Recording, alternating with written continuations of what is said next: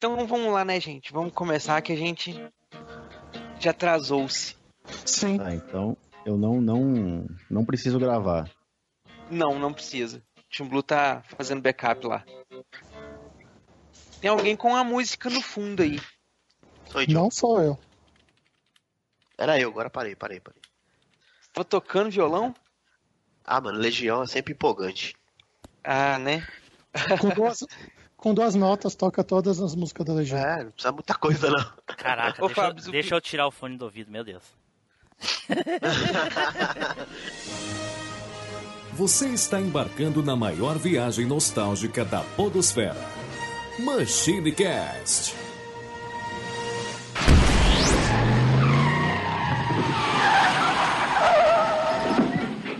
Saudações, machineiros e machineiras do meu Cocorô! Eu sou o Eduardo Filhote e sejam todos muito bem-vindos a mais uma viagem aqui da Velha Máquina. E junto comigo, fazendo companhia nessa incrível viagem no tempo, Fernando 3D. Fala, galera, vamos gravar esse cast aí de uma banda que todo mundo ama odiar. Olha aí, olha aí.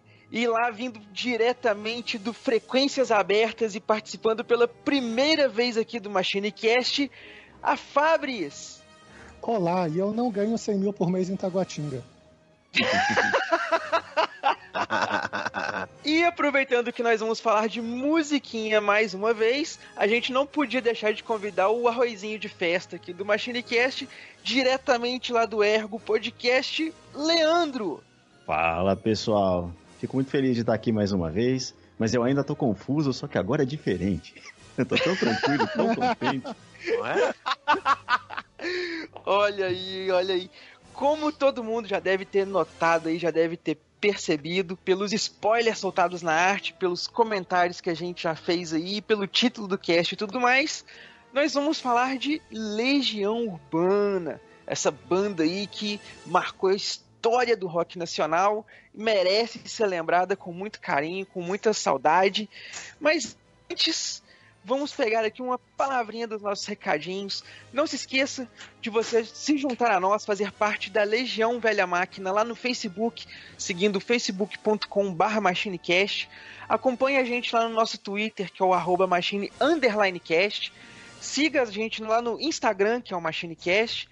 E se você quiser fazer parte da Legião MachineCast com força mesmo, mostrar que você é fã temporal, junte-se a nós lá no nosso grupinho do Telegram. É só você pegar o link que tá aí na descrição. E Fernando, pra quem que a gente indica o Machine? Cara, vamos indicar uma China aí pra todos os fãs, né, de, de Legião que gostam aí de ouvir uma, uma boa música aí.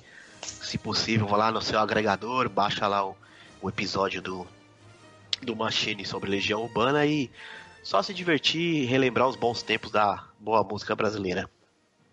Olha aí, olha aí. Então, vamos parar com as enrolações, vamos dar partida nessa viagem que o negócio vai tá bom demais da conta. Então, bora pro cast!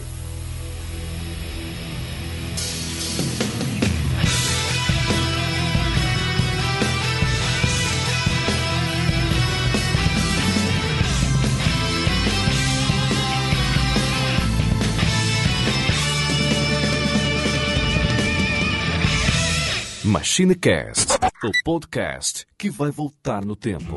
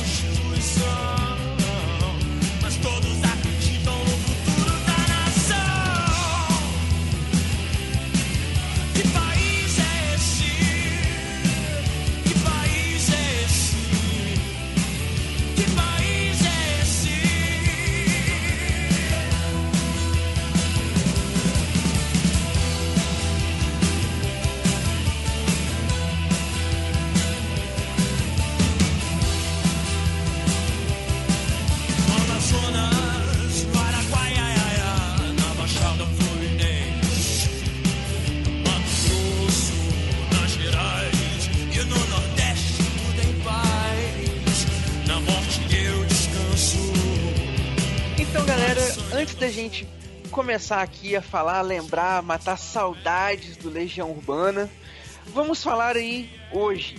Legião Urbana hoje. Vocês ainda escutam Legião, ainda colocam aquele CDzinho maroto pra tocar, vão no show de alguma banda cover. O que, que vocês fazem aí, Leandro? Você tem acompanhado alguma coisa aí, tem seguido, ouvido? Cara, eu realmente gosto de Legião, né? Tem muita gente que ficou com aquela coisa e tal. E sim, eu ponho pra ouvir. Mas é engraçado que eu começo a entender por que, que as pessoas que não estavam lá na época não entendem muito bem. Você diz pelo contexto da, da, da época e tudo mais? É, porque às vezes tem umas frases, umas coisas assim que você olha e fala assim, putz, isso fazia tanto sentido e hoje isso é meio bobo, tipo, o mundo está em tudo e mesmo assim ninguém lhe diz ao menos obrigado, sabe? É uma frase que ah, não diz mais muita coisa, sabe? Ah, entendo, entendo. É. É, muita gente também pega aquele negocinho, pega uma frase isolada, né, cara? Igual o pessoal gosta de zoar com o Eduardo e Mônica, né? Ela era de leão e ele tinha 16. Aí pega só É. essa frase e fala, ah, não tem sentido nenhum. Mas é algo que tinha sentido na época, né? A banda tinha todo sentido na época. Lógico que depois ficou meio abstrata, né? Mas Ah, eu ouço, como cara. É, é, uma, é uma banda, pô, tá no coração de todo mundo. A banda nasceu junto comigo, né? Na mesma época Né, ali. cara? E desde então, cara, eu cresci ouvindo isso, né? Fernando, você tem, tem ouvido ainda, tem acompanhado? Cara, eu sou até suspeito de falar, um pouco que eu tava tocando violão aqui, tocando Legião Urbana. E é, é uma constante, cara. Sempre tô ouvindo, ali tem os CDs aqui e tal. Aquele dia eu mandei uma foto pra você com meus CDs e tal. Cara, se possível, pelo menos vamos, vamos colocar aqui, uma vez por mês eu tô ouvindo, cara. Né? Bacana. A Fabris, pô, a Fabris, gente, pra quem vocês não, ouvintes que ainda não sabem, a Fabris é lá de Brasília. Ela respira o ar que Legião Urbana nasceu, assim, ó, vivencialmente. Né, Fabris? Sim, assim, assim, eu esbarro em todos os locais que eles cantam na música. Ah, eu vou no Parque da Cidade. Eu vou, eu moro, sei lá, a um quilômetro de Taguatinga. Ah, eu já passei pela curva do Diabo em Sobradinho. Eu já estive em Planaltina. Então, eu respiro Legião, literalmente. olha aí, olha aí, deve ser muito massa, né? Ter, ter, ter esse contato assim com os locais que serviram de inspiração para as músicas, que são citados nas músicas e tal. Deve ser uma coisa muito bacana. Só falta ela dizer que tem um Winchester 22 agora, aí fecha o canal, né? Eu Imagina. queria saber se vai no parque de camelo. Então, ninguém chama bicicleta de camelo. Literalmente. Nin- ninguém. Pô, pior Eu tinha certeza que isso era mentira. um- Aqui em Minas é comum, cara, a gente chamar a bicicleta de camelo. É, é, é não, Ah, de assim, brincadeira. Sério, hoje em dia não se tem mais tanta bicicleta, né? As bicicletas que se tem agora é aquelas bicicletas gourmetizadas pro pessoal fazer é, andar aí, tipo, 40, 50 quilômetros numa pedalada, sabe? Não é aquelas coisas igual antigamente que era. Todo mundo tinha. E, e no interior onde eu morava e tudo, realmente o pessoal chamava de camelo. Nossa, Tanto que tinha, o, o- Rapidinho, os negocinhos de guardar bicicleta, que hoje, né, os bicicletários, lá a gente chamava de camelódromo. nossa, Ficava guardado os camelos. Essa aí é nova, né? caraca, essa não, pra hein? mim foi ótima. Camelódromo aqui é onde tem um monte de barraquinha de camelô, velho. É, Exatamente. também, aqui também, a mesma coisa. Ah, Depois que eu vim pra capital também mudou o conceito. Camelódromo é onde juntam os camelôs ali, mas na época a gente chamava de camelo as bicicletas, era os camelôs, camelódromo nosso.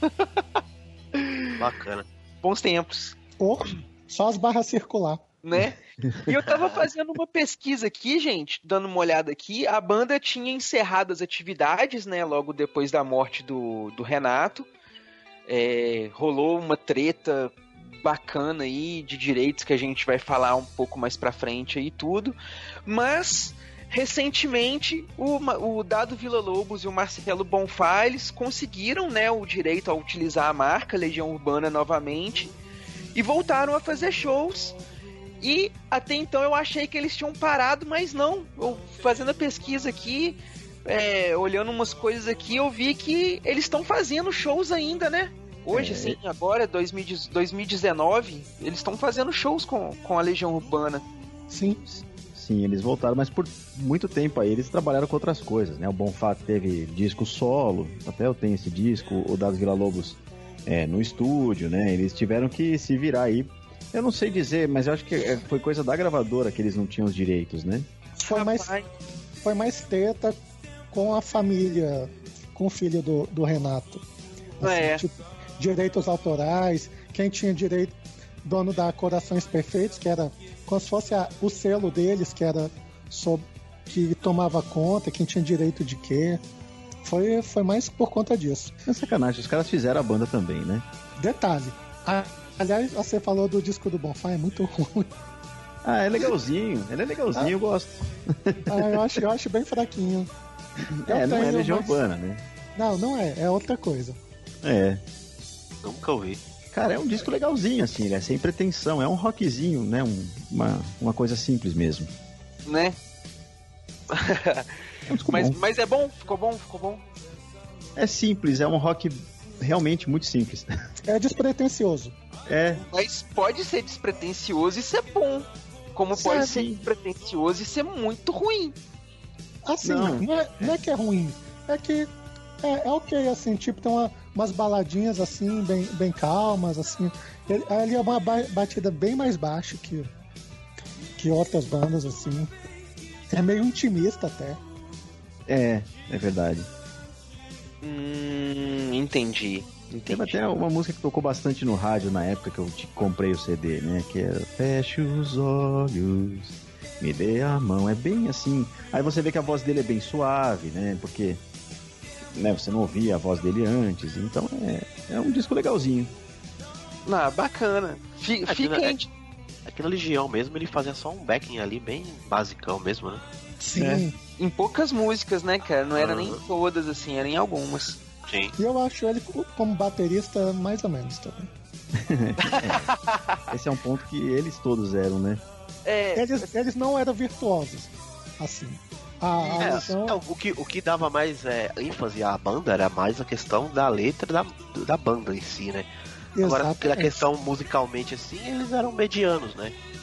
Tanto que quando você pega covers do Legião pra, pra- de, de qualquer artista, você vê que os arranjos são muito mais elaborados do que os originais, né?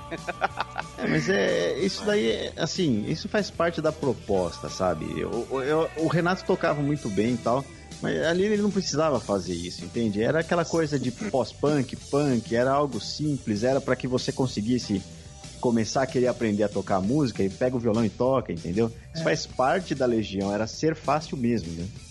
Tem É uma que, coisa. ele, ele, no começo ele também ele queria fazer uma coisa mais de clash e tal, então era uma coisa bem mais básica, né?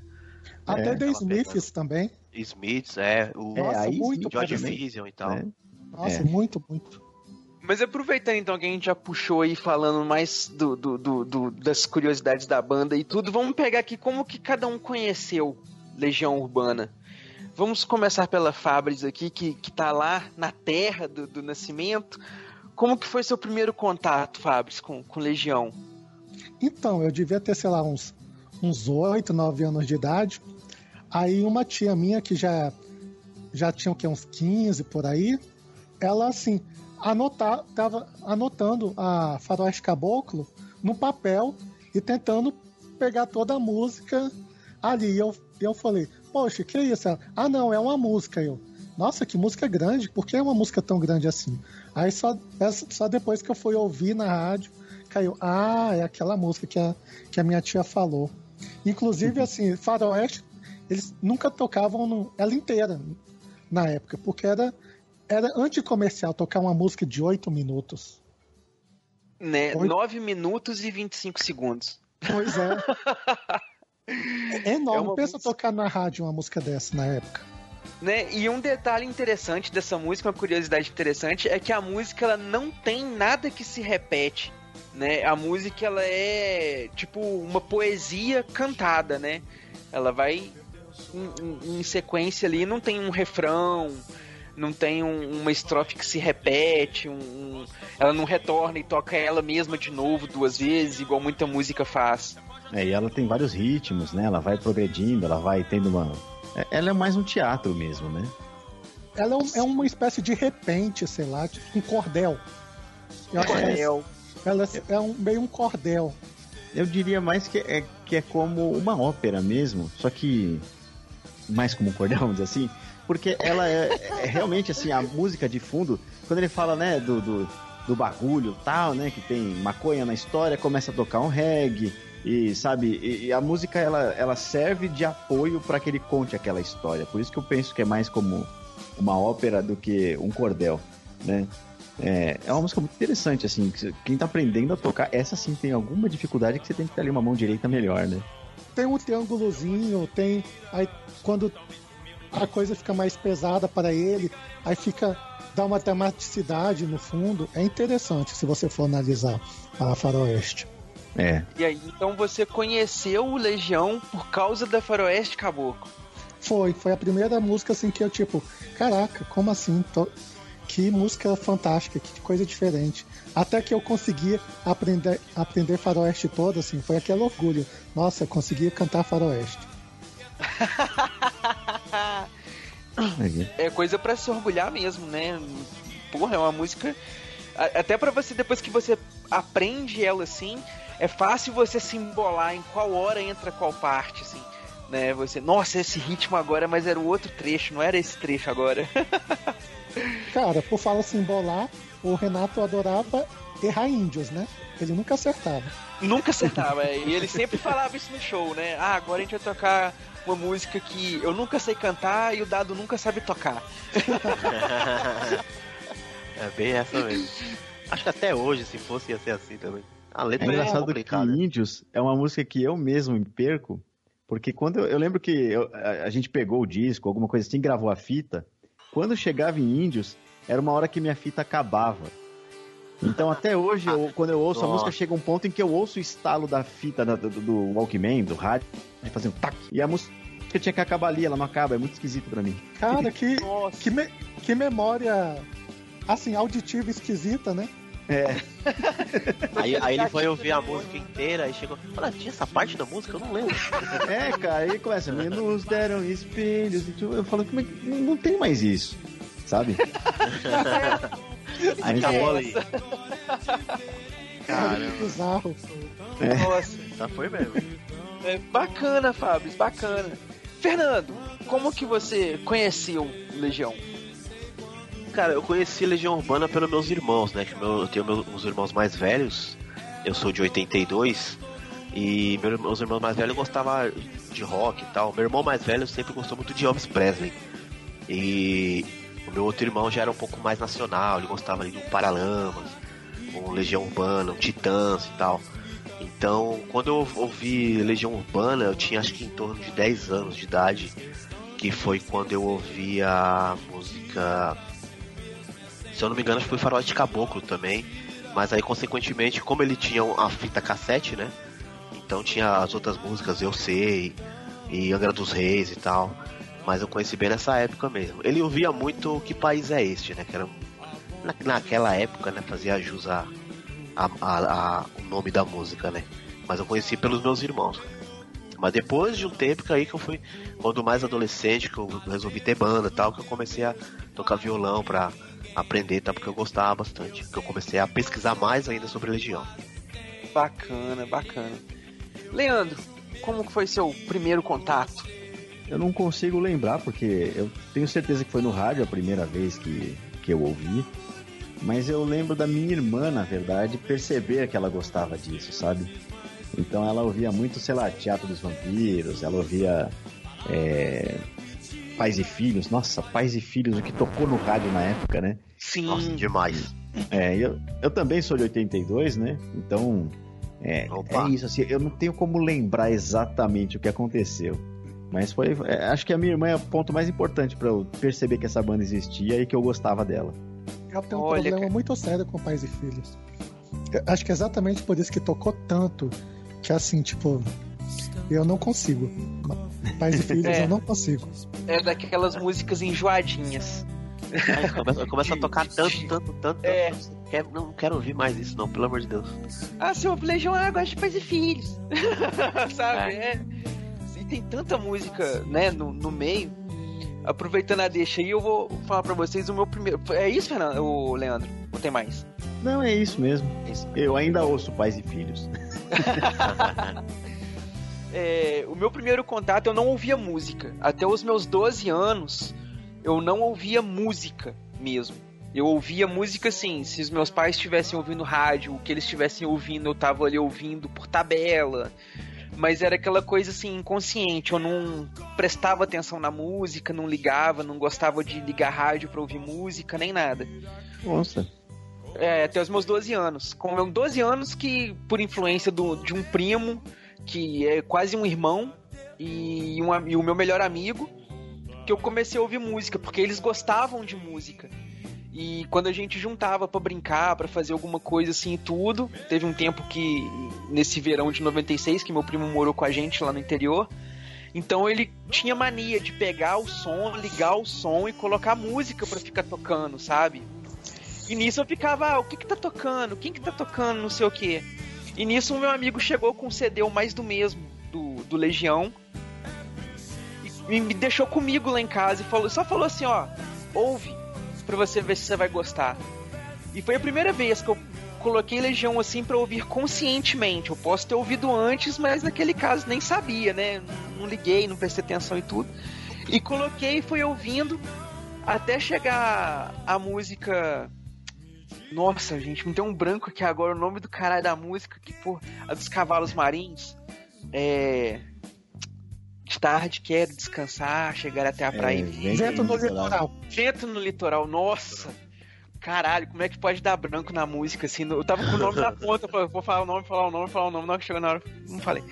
Aí, na hora que eu ouvi Vento no Litoral, foi a música do Legião que falou assim, bateu e falou, poxa, eu gosto dessa banda, cara.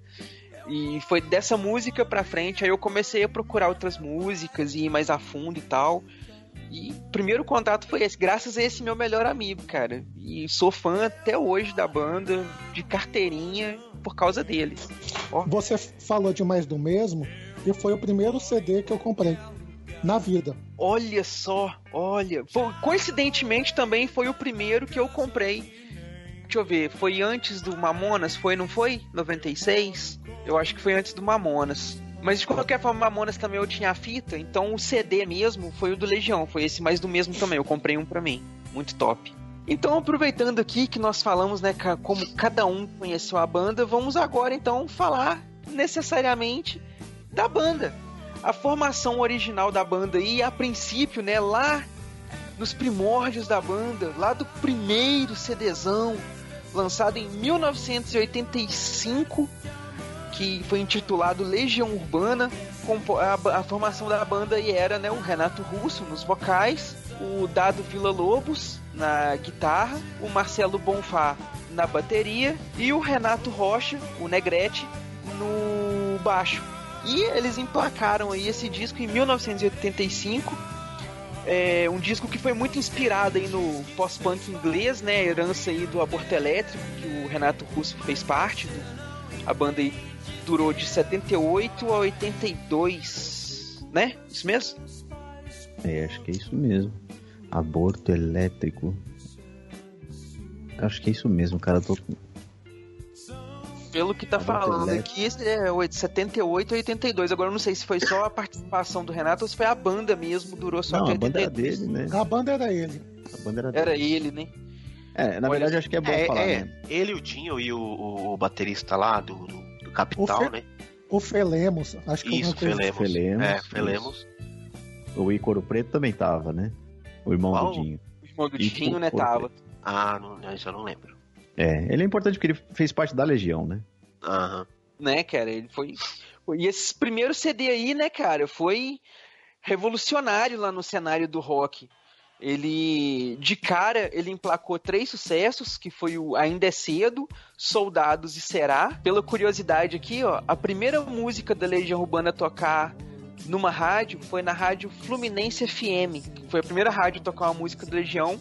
E depois eles ainda emplacaram o Geração Coca-Cola e Por Enquanto, desse disco aí também. E pelo que tá falando aqui na, na biografia oficial do Legião, tá? Isso aqui é do site oficial, a informação que tá aqui. Não sei se isso é um pouco de exagero. Mas é o. Foi considerado o disco mais importante do cenário do rock naquela época. E fez o. Brasília ser ali o, o palco do rock nacional. É. Esse disco ele tem várias faixas, na verdade, que viraram sucessos de um jeito ou de outro depois, né? Ele já Né, tem essa cara? temática punk, assim, esse negócio de geração Coca-Cola. Né? Ele tem uma coisa do pós-punk no Ainda é Cedo, né? Aquela coisa mais new wave. Ele tem. Cara, esse disco é muito. Eu, eu considero um dos melhores discos da Legião. É, ele tem a, a música reggae mesmo, que tem a pegada do reggae legal, né? Soldados que tem uma, uma letra bem forte, né, sobre o que tava acontecendo. E Soldados também. Futuro, né? É, soldados tem uma importância aí que é. Bom, você eu que vai começar esse assunto. Ele meio que já fala sobre a. a é, o que se chamava na época de opção sexual, né? Ele começa a falar, ele já começa a dizer ali sobre o que ele sente, sobre o que ele quer fazer, sobre como que ele tava se sentindo, né? É, cara, por que, que você acha isso? Me explica. Nossas meninas estão longe, né?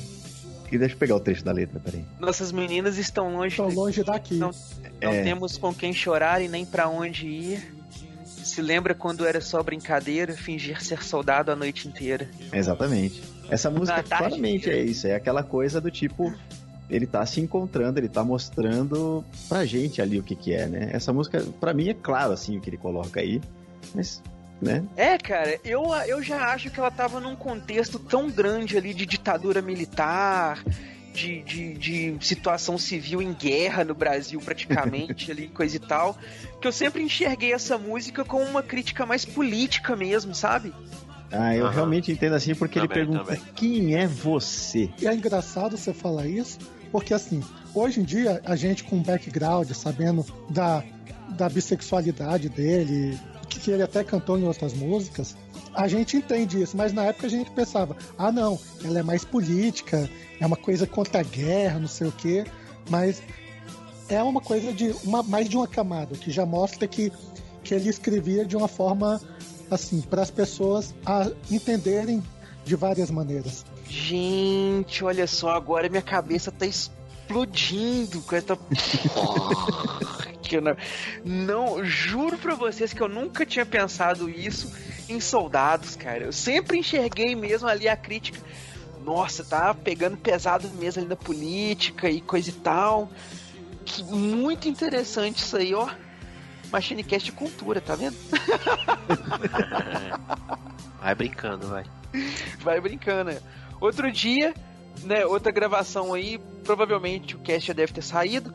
O Tim Blue que teve uma revelação. Durante o cast ele descobriu algo aí que até então pra ele era ele nunca tinha ocorrido essa informação pra ele.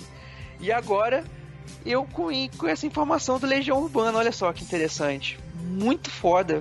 Brigadão aí, Leandro, pela pela por essa abertura aí, Fabris também por ter contextualizado mais ainda. Muito foda.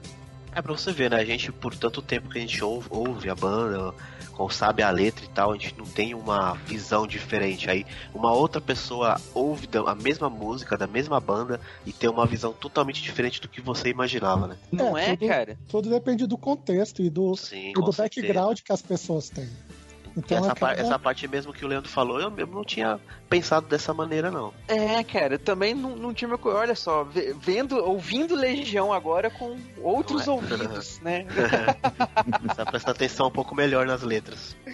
Não é, cara? Agora eu já, já vou dar outro significado. Já vou ter que re- reouvir toda a discografia aqui e já colocar outro sentido em todas. de Olha novo. só.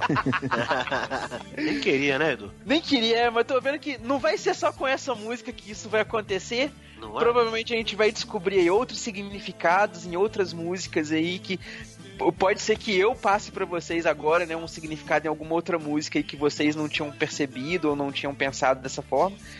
Porque Legião é muito isso, né? Eu, eu vejo que o Renato ele tinha muito esse viés poético na composição das letras, em que ele não colocava as coisas num sentido literal. Ele sempre dava aquela floreada no que ele queria falar, dava aquela coisa assim que se você não tem um embasamento, igual a Fabris falou, você vai entender de uma forma, se você tiver um embasamento, você vai ver uma coisa totalmente diferente do que a outra pessoa viu. É bem É legal. Ele era um escritor muito hábil, né? Ele tinha toda uma. Ele gostava muito de poesia, né? Tanto que o nome dele, russo, é em homenagem ao Rousseau, né? Ele tinha é, toda essa. Jean-Jacques, é, em homenagem a dois, né? O Jean-Jacques Rousseau Isso. e o. Agora o outro russo, eu esqueci qual que é. É, o eu russo. lembro que também tinha a brincadeira, né? Do a coisa tá russa, né? Não, mas eram dois, eram dois filósofos. Um era o Jean-Jacques Rousseau e o outro era o Russell. Só que eu não sei se era o Bertrand Russell ou se era o outro Russell lá, que tem acho que uns três filósofos Ih. que o, o sobrenome é Russell, saca? Nossa, não sabia, só sabia de Rousseau. Rapaz. É, Eu acho que é o Bertrand, Bertrand Russell. Aí juntou os dois, russo. Então vamos. Tem mais algum comentário aí? Querem acrescentar alguma coisa aí sobre esse. O Legião Urbana? Eu acho que esse, na verdade, é o último disco que eles têm essa coisa de punk, né? É o primeiro e último, né? O primeiro e o último, é. Porque vamos aproveitar a deixa que o Leandro deu aí. A gente já chega em 1986, quando eles lançam o disco Legião Urbana 2.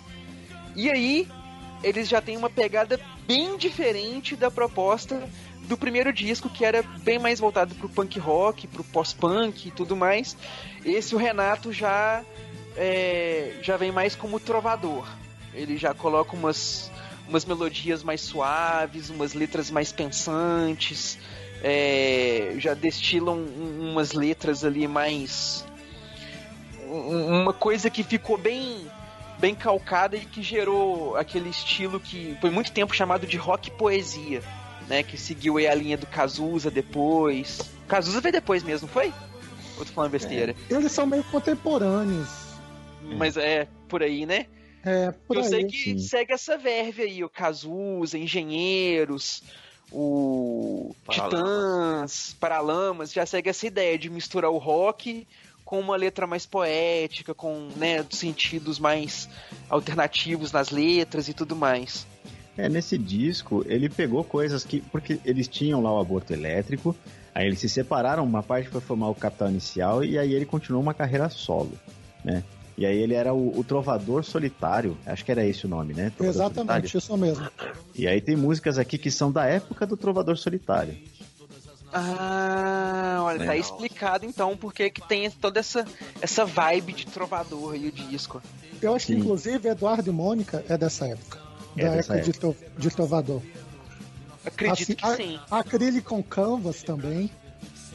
Assim, o Acrylic on Canvas, por exemplo, assim, ele ligou para um pro amigo dele que era pintor, aí peg- começou a pegar umas informações sobre como que era o, o trabalho de pintura dele. Aí duas horas depois ele chega na casa do amigo com, com a música pronta. Agora, e uma curiosidade aqui sobre esse disco é que o disco anterior, né, o Legião 1, vendeu 100 mil cópias. Esse disco vendeu mais de 250 mil cópias e foi disco de platina. Ó! Palmas! Foi merecido, Palmas. né, cara? Esse, esse disco. Né, cara? É, ele tem muitas músicas boas. Uma das músicas que eu mais adoro desse disco é a Andrea Doria. Que tem uma Nossa. frase. Que tem uma frase que eu gosto demais. Que é, quero ter alguém com quem conversar, alguém que depois não use o que eu disse contra mim. Cara, pra mim é fenomenal. É, velho. E, isso, e essa frase é uma frase que eu absorvi muito pra mim, assim, na minha vida, sabe? Sim, sim, é muito, cara, muito bom. Mas agora eu não sei vocês, mas vocês comentaram, né, que Soldados no disco anterior era uma música que o Renato falava sobre a situação dele, sobre, né, a, a, a sexualidade dele, os pensamentos dele e tudo mais. Eu já acho que nesse disco é que ele fala um pouco mais forte disso em Daniel na Cova dos Daniel na Cova Leões. dos Leões. Sim. Cara, se você for pegar o disco todo, ele discorre o disco todo na vida pessoal dele, bem dizer, cara. Ah, sim. Uma curiosidade desse, desse disco é porque assim, ele começa assim, introduçãozinha é como se fosse uma música, o início de uma, de uma música do CD do disco anterior, bem baixinho, como se estivesse passando a faixa de rádio. Aí começa começa esse, essa, a música. É verdade, verdade. No comecinho do, do Daniel na Cova dos Leões, né? É tipo, Exatamente. Mudando, mudando, a estação, faz um barulhinho chiadinho, aí começa a música. É legal, verdade. Daniel na Cova dos Leões. Realmente ele começa o disco com ela, nunca reparei nisso. Pois é. Sim, cara. Tem uma introdução muito legal essa música. Eu gosto muito de Quase Sem Querer também desse disco. Ah, é. Muito bonitinha, né? É. Nossa, quase sem querer é uma música assim que. É, é aquela música que você coloca à, à tarde, tá tomando um café, sabe? Você começa a Sim. Ouvir, começa a dar aquelas lembranças de antigamente e tal. Você é deitado na rede e tal. Isso, não, é desse jeito, cara, que eu, eu consigo ver essa música. É muito legal essa música. É engraçado que quase sem querer ela me dá uma lembrança, mas de estar tá andando de carro criança, assim, sabe? No, no banco de trás, olhando para fora, sonhando com as coisas. Nossa, que, que legal. É, é uma música que dá um ar de inocência, né, cara? Você ouve ela assim, você sente uma inocência, uma pureza, uma coisa. Eu também tenho essa ligação de uma coisa mais infantil. É. Remete àquele, àquele, àquele sentimento de criança, de ser criança. É verdade, é, é isso mesmo. Tem a clássica, né, Eduardo e Mônica, que virou aquela vinhetinha da Vivo, que ficou muito. Eu achei muito legal. Não sei se vocês gostaram. Inclusive tá virando filme. E vai virar filme, ah, exatamente. não, fala isso não, cara. Eu já Sim. tão decepcionado com o Faroeste Caboclo. cara, o filme do Faroeste, assim, eu acho ele, assim, interessante. O final que me brocha. Porque, assim, eu, eu, eu fiquei imaginando aquela coisa, assim, um duelo que tá todo mundo olhando, aí fica só os dois é. lá no Não, campinho. porque pra mim, assim, Fabrício, no questão do filme do Faroeste, o filme, você não precisava fazer um roteiro do filme. O roteiro é a música, era só seguir. Exatamente. A música, a música inteira já é um filme, não precisa mudar nada. Mas os caras colocou um negócio que tinha nada a ver. Falei, meu Deus do céu. Eles colocaram um thriller no filme. Cara, me deu uma, O- é é uma brochada filme- épica. É 15 minutos de filme e uma hora de filler. Ah, ah, é, foi bem isso mesmo. Sabe, tipo assim, parece que o cara pegou a letra assim, viu a letra. Ah, vamos usar só essa parte aqui, o resto nós inventa. Pronto, acabou. É. Eu tive um colega de, eu tive um colega de faculdade que o trabalho final dele no curso foi tra- transformar, transformar Faroeste num roteiro de filme. Cara, fenomenal. Olha, Ok. interessante. Bacana. E, tipo, e tinha ficado legal, acho que melhor que o, o que acabaram lançando. Enfim, então, o que, eu, o que eu- foi o que eu disse. É uma coisa que você pega a letra e você já na sua mente você já vai fazendo a história todinha. É uma coisa que já tá ali, não precisa reescrever. Aí os caras É. parecem que reescreveram a história toda de novo e não foi. Cara, pra mim foi horrível o filme. Eu não gostei. Eu acho que esse filme, cara, pra, quando a pessoa pensa, ela tinha que ouvir a música e perceber que o andamento da música vai cada vez mais rápido. Não então, é? no começo você deixa a coisa mais longa, cenas mais contemplativas, pra você mostrar como que era a infância ruim, né? E vai andando, vai andando e chega no final, cara, tem que ser porrada, corte toda hora, uma música mais rápida, né? Uma coisa mais É igual, pesada. é igual a Sim. Fabrício falou aí, que no final do filme, que era, eles estavam esperando o ápice da, da música, que é quando ele tem o duelo, aí dá aquele negocinho, só os dois ali no campo ali, meu, meu, coisa mais sem graça. É, e cadê o pipoqueiro? Cadê a galera é? que olhava tudo ali, né, Exato. cara? É, é porque na letra era pra estar uma multidão de gente é, olhando. velho, era pra ter e as câmeras, agentes da TV. Era cadê pra estar povo? girando, mostrando todo mundo uh, rindo, Era pra ser uma coisa achando bom, achando ruim. né? Aí vamos É. juntar nós quatro aí, vamos fazer um filme novo, vai. pois é. E, engra... assim, é engraçado que o lote 14 eu nunca achei. Olha só, rapaz. Será que foi queima de arquivo? Olha aí, ó. Então, tem uma lenda que diz que assim, que é uma escola chamada. Que é onde fica uma escola lá na Ceilândia chamada Quarentão. Hum. Centro de Ensino 40. Mas eu não sei ao certo se, se é verdade ou não, porque lá todo final de semana tinha, tinha tiroteio, era um risca-faca danado lá, nos fins de semana. Eita, Aí eu pesado não- o negócio. Aí eu não sei se, se é verídico ou não, essa aí eu não posso confirmar. Olha. Mas voltando aqui então pro, pro disco, deixando o filme lá no cinema, É, deixa lá. Vou enterrar, melhor ainda. né? Tem mais alguma coisa que vocês querem acrescentar aí sobre o disco 2? Eu queria só fazer uma observação de uma música, cara, que é uma música que pouca gente lembra. Ela é um, um blues bem dark, que é a música Urbana 2. Urbana 2. Música É. Urbana 2. Que quando eu era criança eu me perguntava, mas cadê a música Urbana 1? Ela no Tá lá no aborto elétrico. ela tava com o capital inicial essa Capital época, inicial. né? Que é o aquela Capital compra. ficou com a música. É, contra todos e contra ninguém. A A primeira. versão 2 aí mostra a ligação das bandas já. E aí mostra também que isso é coisa que ele trouxe, né? Aquela Sim. música que pôs por ele, né? E, e essa ligação deles, assim, sempre foi muito forte. Cara, o Dinho até hoje, assim, tipo, ama o Renato.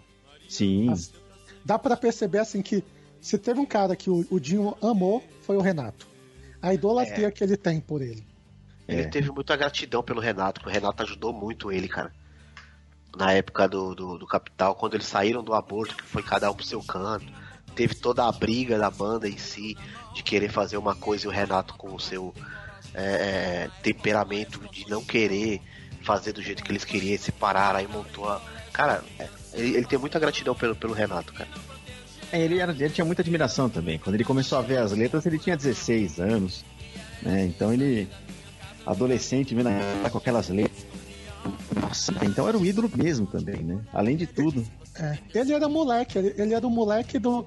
Assim, enquanto acho que todo mundo já tinha 18, quase 20 anos, acho que ele tinha 14, 15. Então, essa essa diferença de idade fazia ele, tipo, cara, ele é um, é um, um ídolo pra ele.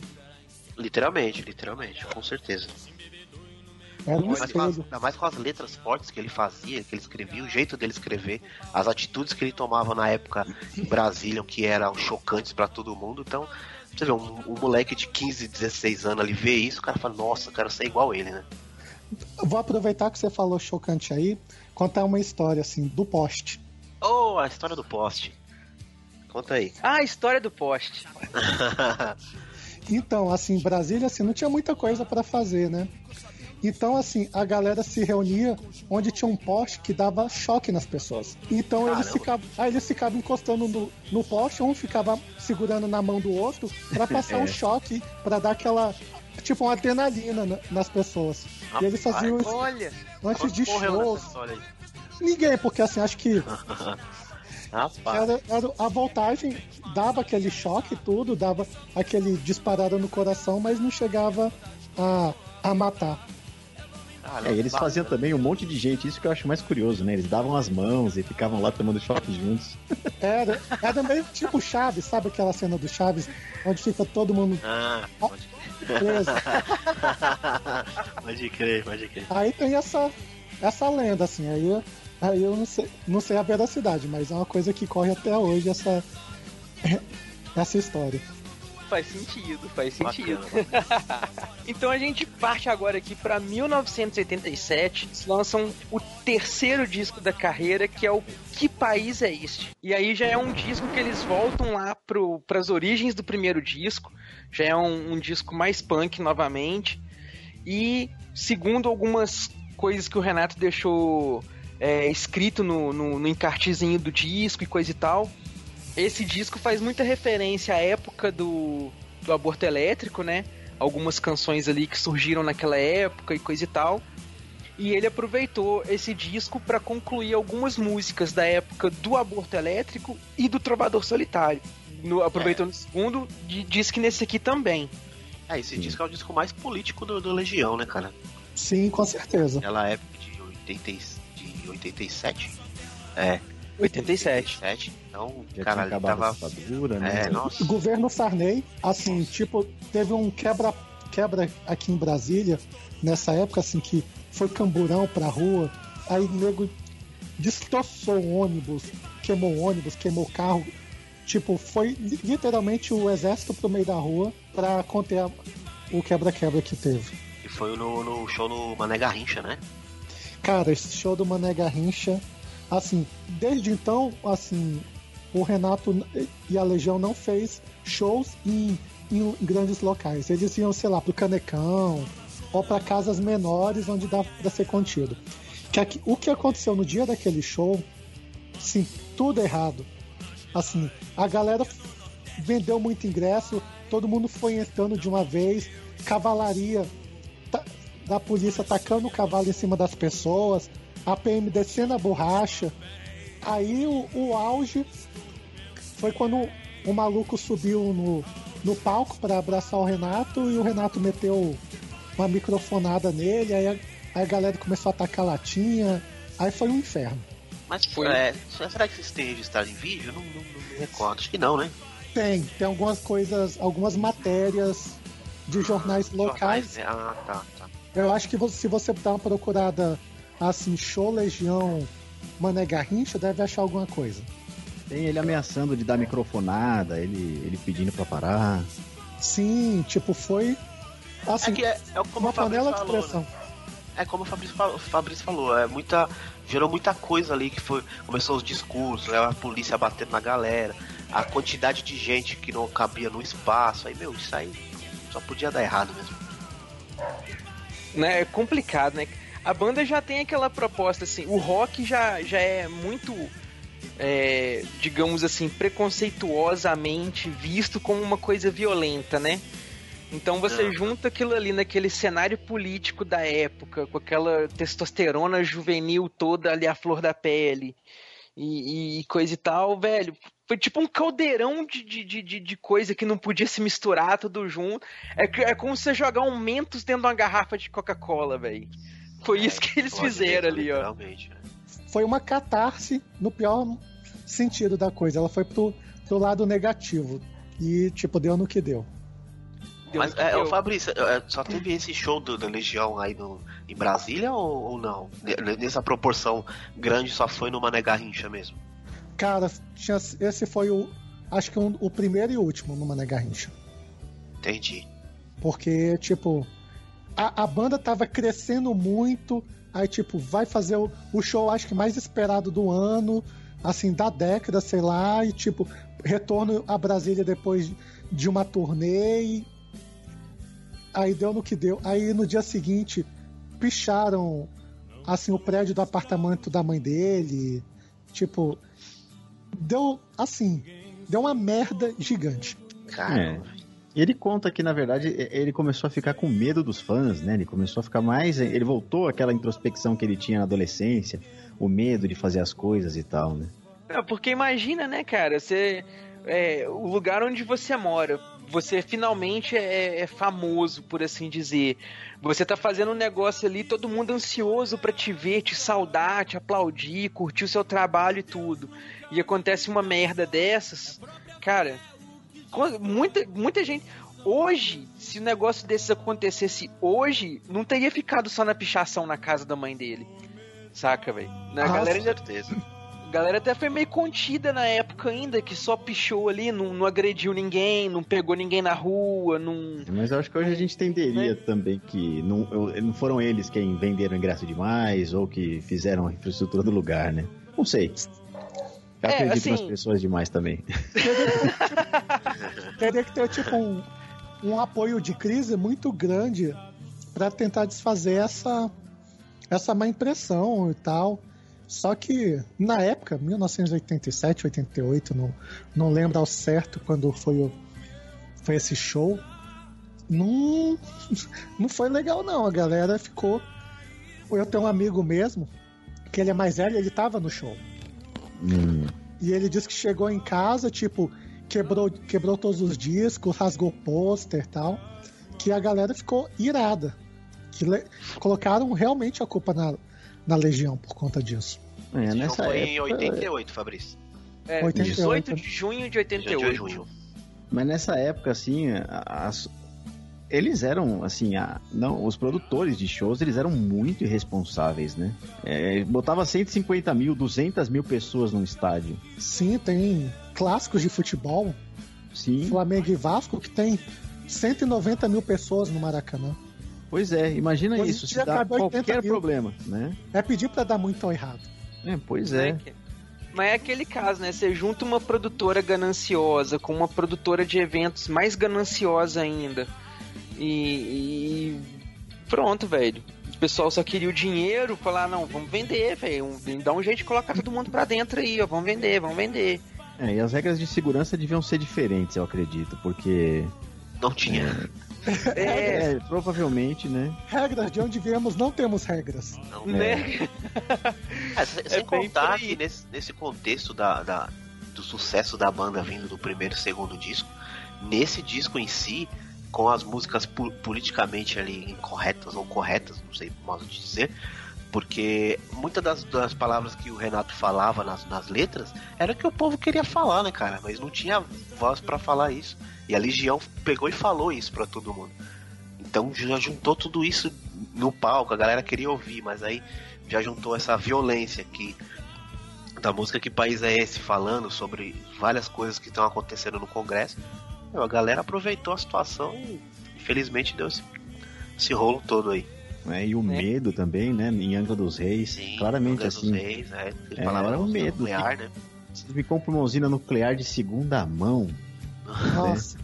E é engraçado que a, a música Angra dos Reis, ela, ela não conversa com, com esse terceiro CD. Ela parece que é uma música do CD anterior. Se você olhar todo o ritmo dela, a letra, tudo, ela parece uma música do CD anterior que foi colocada nesse CD.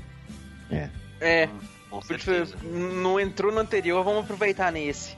Eu, eu acho que foi porque o, o CD tava, vamos dizer assim, vindo com uma pegada tão pesada. Ele falou, vou colocar uma musiquinha um pouco mais leve pra dar uma, uma relaxada, vamos assim. Mas eu acredito realmente que seja coisa que vinha de antes, assim. Porque você ainda tem conexão amazônica com o Felemos, que já tava no capital fazia tempo, sabe? É, essas duas músicas aí, Fora de Caboclo e Angra dos Reis, ainda tem uma contribuição do Renato Rocha, né? Que o Renato Rocha nessa época já tava saindo da banda, né? Sim, esse é o último disco com ele. Foi o último É o último disco com ele. Então, porque eles começaram a ter uma série de problemas e tal, não sei se a gente vai falar sobre a saída dele, mas é, a- ele influenciou muito pouco nesse disco. É que Ele ficou meio, meio é, apagado porque ele queria ter mais participação na, na banda e no disco. E não sei se o Renato ou a banda em si foi deixando ele meio de lado. Porque, que nem acho que a Fabrício falou antes, não sei se foi em off que a gente tava conversando, que ele foi colocado ali só pra, tipo, pra colocar meio de lado ali, ó. Você vai estar ali tocando, mas fica ali, sabe? Então acho que não era isso que ele queria, ele queria ter o destaque que a banda tinha, né? E é engraçado assim que, tipo, aí tem aquela coisa de várias versões. Tem gente que dizia que ele só chegava bêbado, não, não ia nas, nos ensaios, não ia na- nas gravações, então, tipo. Aí a gente não sabe qual a ver- se é uma versão verídica ou não, porque é aquela coisa. A gente não tem a versão dele pra, pra É confrontar. verdade. A versão dele, pelo que eu entendi, que ele falou é, recentemente aí, ele não gostava nem um pouco do Bonfá e nem do Vila Lobos. Ele chamava Não. eles de playboy, ele tinha um, é, todo um discurso Ele era mais punk, né? ele era punk, então ele tinha aquela coisa. Punk da época, né? O, o punk. Ele, ele tinha afirmações homofóbicas, ele tinha toda uma coisa de que eles eram playboyzinhos e etc. E ele não era, né? Ele era de outra origem. Então ele, ele não se dava bem com eles, ele tinha sérios problemas, e, e ele fala isso nessa declaração. O, é, o Vila Lobos simplesmente fala assim: ah, ele chegava bêbado, ele, ele tava. A gente ia gravar, ele não tava lá. E aí chegou um dia que eles estavam na gravadora, indo receber alguma coisa, não lembro o que, que era, se era um contrato ou algo do tipo. E o Renato falou, né? O Renato Russo falou pra ele, você tá fora, cara. E ele ficou tudo chateado e tal. Né? Eu acredito que, se- que fossem as duas coisas. Ele não estava contribuindo com a banda, ele tinha todo esse discurso de, de, de punk e ele. É, punk careca, né? O que é- ele mesmo falava que ele era um careca, embora etnicamente ele não pudesse ser, né? Sim, Mas ele ele tinha todo esse discurso e tal. Ele tava fora da banda mesmo, ele tava muito mais. Isso é o que tava eu entendi vendo dos dois lados. Ele tava muito mais. Ele queria mais uma vida de punk e eles queriam uma vida de, É, de outra, bem isso mesmo. outra coisa, né? E foi mudando, foi, foi mudando as letras e tal, que saiu do punk, foi pra uma coisa mais pós-punk, uma coisa mais, mais rock mesmo ali. Aí ele já começou a desgostar, né? É. É, foi- infelizmente foi né, o fim dele aí, foi o último disco que ele gravou com, com a banda, porque já o próximo disco aí da banda, lá em 1979, que é As Quatro Estações, que é um dos discos mais redondinhos do Legião pra mim. Não tem a música que eu, é o disco que eu mais gosto, mas não é a- o disco que tem a música que eu mais gosto. mas dos discos do Legião, esse é o que eu mais gosto. Eu acho o mais redondinho. E todas as músicas são, são muito boas. Muito, muito boas. Cara, não tem é nenhuma in... música nesse disco que não seja boa, cara. É, Inclu Inclusive, não tem nenhuma música que não ficou em primeiro lugar na parada. Nesse disco não tem lado B. Não tem lado B, justamente. É. Todas as músicas, acho que. Não sei, acho que tem uma só que não chegou em primeiro lugar no Brasil. Nossa, desse disco eu acho, eu acho as músicas muito bacanas. E eu acho que esse é o disco onde o Renato mais é, assume que a, a, a bissexualidade dele, o, o, estilo de relacionamento dele, fala sobre a vida e os amigos dele, coisa e tal. Porque a, a feedback song for a Dying Friend ele faz pro Cazuza, né, em homenagem ao Cazuza, que já tinha revelado que era soro positivo e tudo mais. A, a Quando o Sol Bater na Janela do Teu Quarto é aquela coisa tipo assim, ela, e ela vem no disco logo em seguida da feedback song, que já dá aquela coisa assim, ah, a vida tem que continuar, né? Não, a gente não pode parar, tem que continuar. E aí vem o Era um Lobisomem Juvenil, que já fala dessa, dessas coisas de mudanças, dessas, é, das transições, de como que é difícil você ser. É, viver nesse, nesse intermediário, né? Você não ser nem o que as pessoas Sim. esperam que você seja e nem o que você quer de fato ser. E tem a óbvia meninos e meninas, né? Né, meninos e meninas, que aí Mas ali é óbvio ele... que essa aí. Essa aí não precisa de muita interpretação, não. Essa não. Essa é, essa é literal. É, e essa eu sempre tive a visão de, ah, ele gosta das pessoas. É, é. Mas gostar, não, não tinha necessariamente que ser sexual. É. Eu, não, eu não tinha percebido. É mesmo, cara? É, fui perceber muito mais velho. Assim, eu era, já tava no meio da adolescência. Eu, Nossa, é verdade. Surpresa! Tá o que você viu de soldados, você não viu nessa, tá vendo só a diferença? É, não, mas aí, aí soldado já foi essa revisão, né? Não é? Ah, ah tá, entendi. Agora entendi. E uma coisa que eu gosto dessa, desse disco, cara, é que ele tem uma das músicas que é, toca em todas as formaturas sem o menor sentido, que é Pais e Filhos, né? Ah, é porque é música é... de suicídio, velho. De suicídio. É, velho. É uma música de tragédia, cara. Tipo assim. Literalmente, né? Não tem nada de feliz na música, não tem nada de positivo. E todo mundo lá tocando e, e balançando as mãozinhas e cantando. Em homenagem aos pais, né? Caramba, Sim. velho. A menina morreu, ela se jogou da janela do quinto andar. Logo no começo ele fala. Sim, é. ela tá depressiva, assim, não vê mais cor em nada na vida. E ela se joga. Cara, não faz sentido nenhum. Nenhum, nenhum, nenhum, cara. É.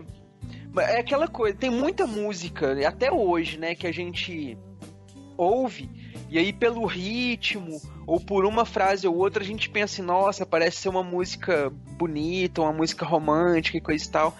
E quando você vai ver mais a fundo, assim, cara, a música não tem nada a ver com isso, sabe? É. Rapaz, posso contar uma curiosidade aqui? Hã? Eu peguei meu encarte aqui do, do Legião Urbana do CD e no encarte não tem a, letra, a letra de pais e filhos. Acredita? Os caras é mesmo? O cara colocou a música Canção Retorno. É, Canção Retorno para um Amigo à Morte duas vezes. E não colocaram Nossa. mais. Cara, isso aí Olha, deve rapaz. ser até um. Rapaz! Rapaz, isso aí torna seu, seu, É, velho, seu, sua versão do CD aí é mais raríssima ainda, velho. Porque não Ué? é revisada, é a com erro. Essa tá com erro, erro, erro mesmo, cara. É, cara. Olha Rapaz. que legal. Isso é no CD? No CD, no CD. Caraca, no CD, velho. Por incrível que pareça. Fui, fui, eu fui reparar agora que eu fui ver a letra de Pais e Filhos e eu vi, não tem a letra de Pais e Filhos. Rapaz. Tipo, mas Google pesquisar. Não é? Mas esse, mas esse CD tem uma das músicas que eu mais gosto, que é Sete Cidades, cara. Gosto muito dessa música. Esse é o primeiro disco que todas as músicas foram escritas pelo Renato Russo, né? Tirando Monte Castelo, que é uma colagem que ele fez, né, de trechos da Bíblia e de Camões, todas as letras são dele aqui. Ele não tem mais ninguém assinando nenhuma música. Tem, to quase todas. Não. As quatro só? Monte, é, só Monte Castelo que ele assina sozinho. Peraí. Os Quem três assina? juntos assinam ah. todas as outras é, músicas. É, todas as músicas tão, são deles, o Léo. Só hum... Monte Castelo que tá, que tá do, do Renato. É, Peraí. ó, deixa eu mandar o link do site deles aí pra você ver, ó. Bom, tá no CD aqui, né? Então. É, e tá no site oficial aqui também, cara. Olha aí pra você ver. Eu Olha aí, acredito. Só que realmente o que eu tenho aqui, cadê? Você mandou onde? No, no Skype, Skype. mesmo? Isso. Aham.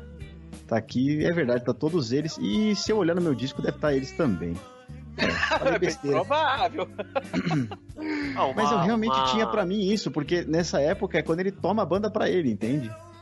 É, uma outra curiosidade aqui, Léo, que tá isso. falando é, do Renato Rocha, que tá falando aqui que algumas, algumas é, linhas de baixo foi ele que gravou desse disco. É, no, no disco aqui, pelo menos assim, na capa, nas artes não tá dele, ele, capa tá e ele. tudo, já não tem ele mais. É, então. Eu acho que foi aquele esquema, ele começou a querer gravar e tal, mas aí a- talvez a banda em si viu que ele não, não tava muito pra ir pra banda e. Fala, Né? sai, vamos regravar tudo de novo.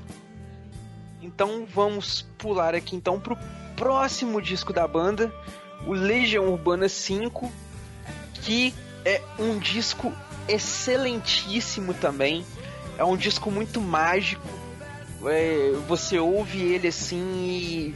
Cara, é é muito viajado esse disco. Ele vai do céu ao inferno, do positivo ao negativo. E, e tem toda uma vibe muito diferente. As músicas são, são muito profundas assim.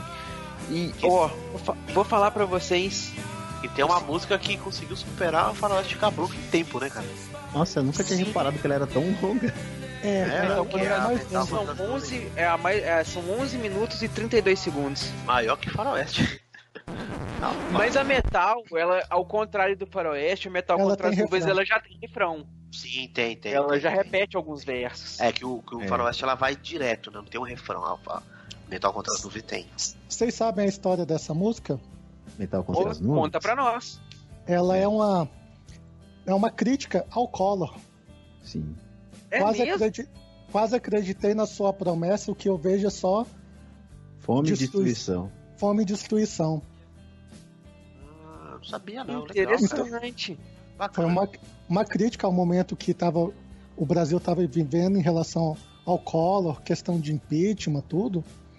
Foi foi isso assim que ele se- sequestrou a poupança, deixou a galera na miséria e tal. Acabou que Olha, que foi quando surgiu a música. É. não sei vocês, mas a música que eu mais gosto do Legião Urbana é desse disco. Fiquei muito Opa. feliz de descobrir que Vento no Litoral tá nesse disco aqui, que é uma música que eu gosto pra caralho, como dizia o, o Clodovil, né? Uhum. Gosto pra caralho. Literalmente. Mas a música que eu mais gosto A que eu mais gosto mesmo, também tá aqui, hein? olha Rapaz, só, será que todos cinco. nós três aqui? Menos da, Eu- menos da Fabri. Rufem os tambores Eu- eu pra saber se é a mesma, hein? Eu tenho uma música que eu gosto muito nesse, mas não é a minha favorita. A minha favorita aqui é Teatro dos Vampiros. Ah, Sabia que É de vocês, não, né? não é a Não, mesma que a minha. Não. Então, Não. Doc Brown, solta aí uma palhinha. Teatro dos Vampiros.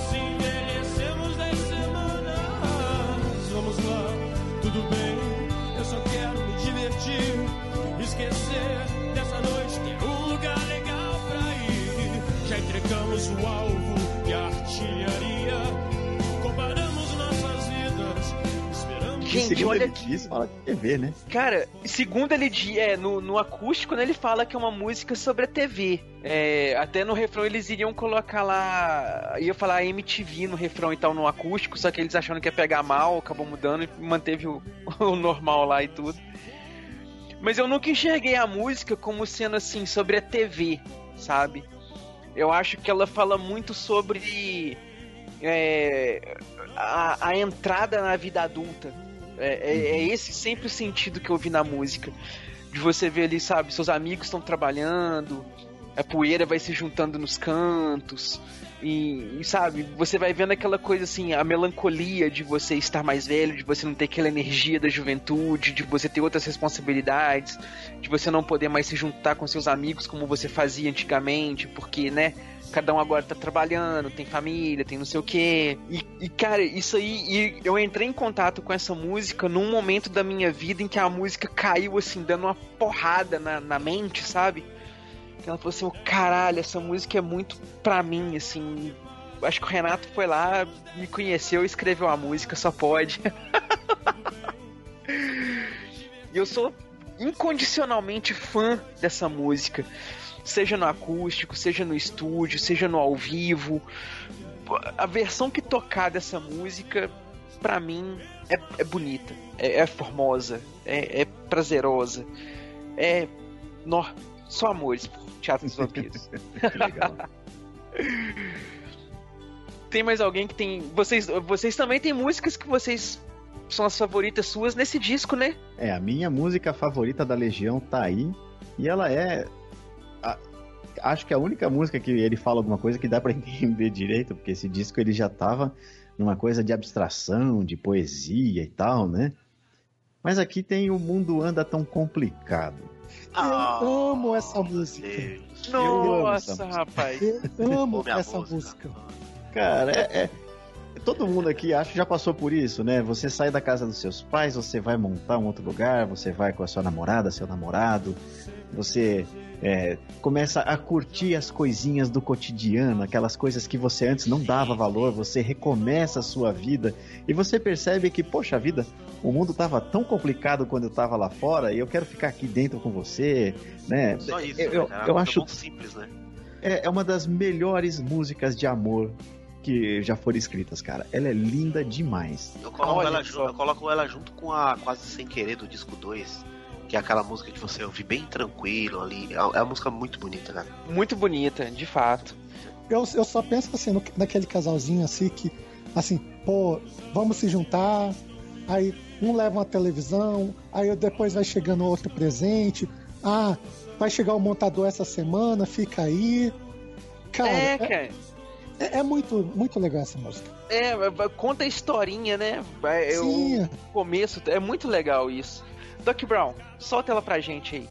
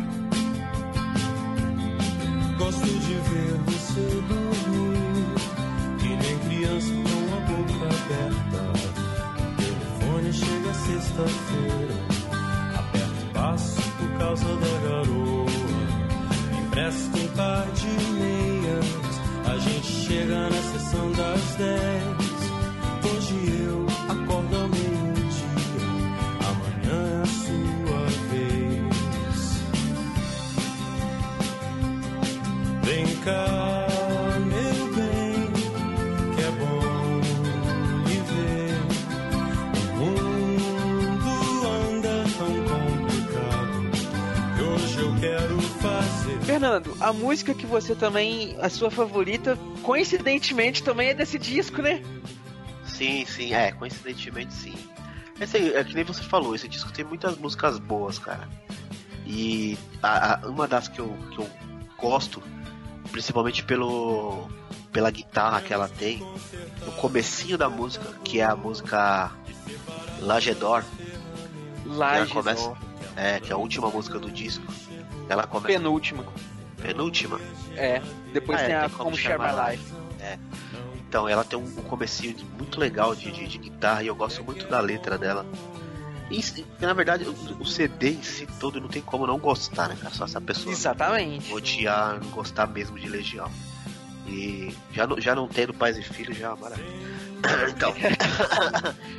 então, Duck então, Brown. Duck Brown, manda aí essa belíssima música aí, Lagedor.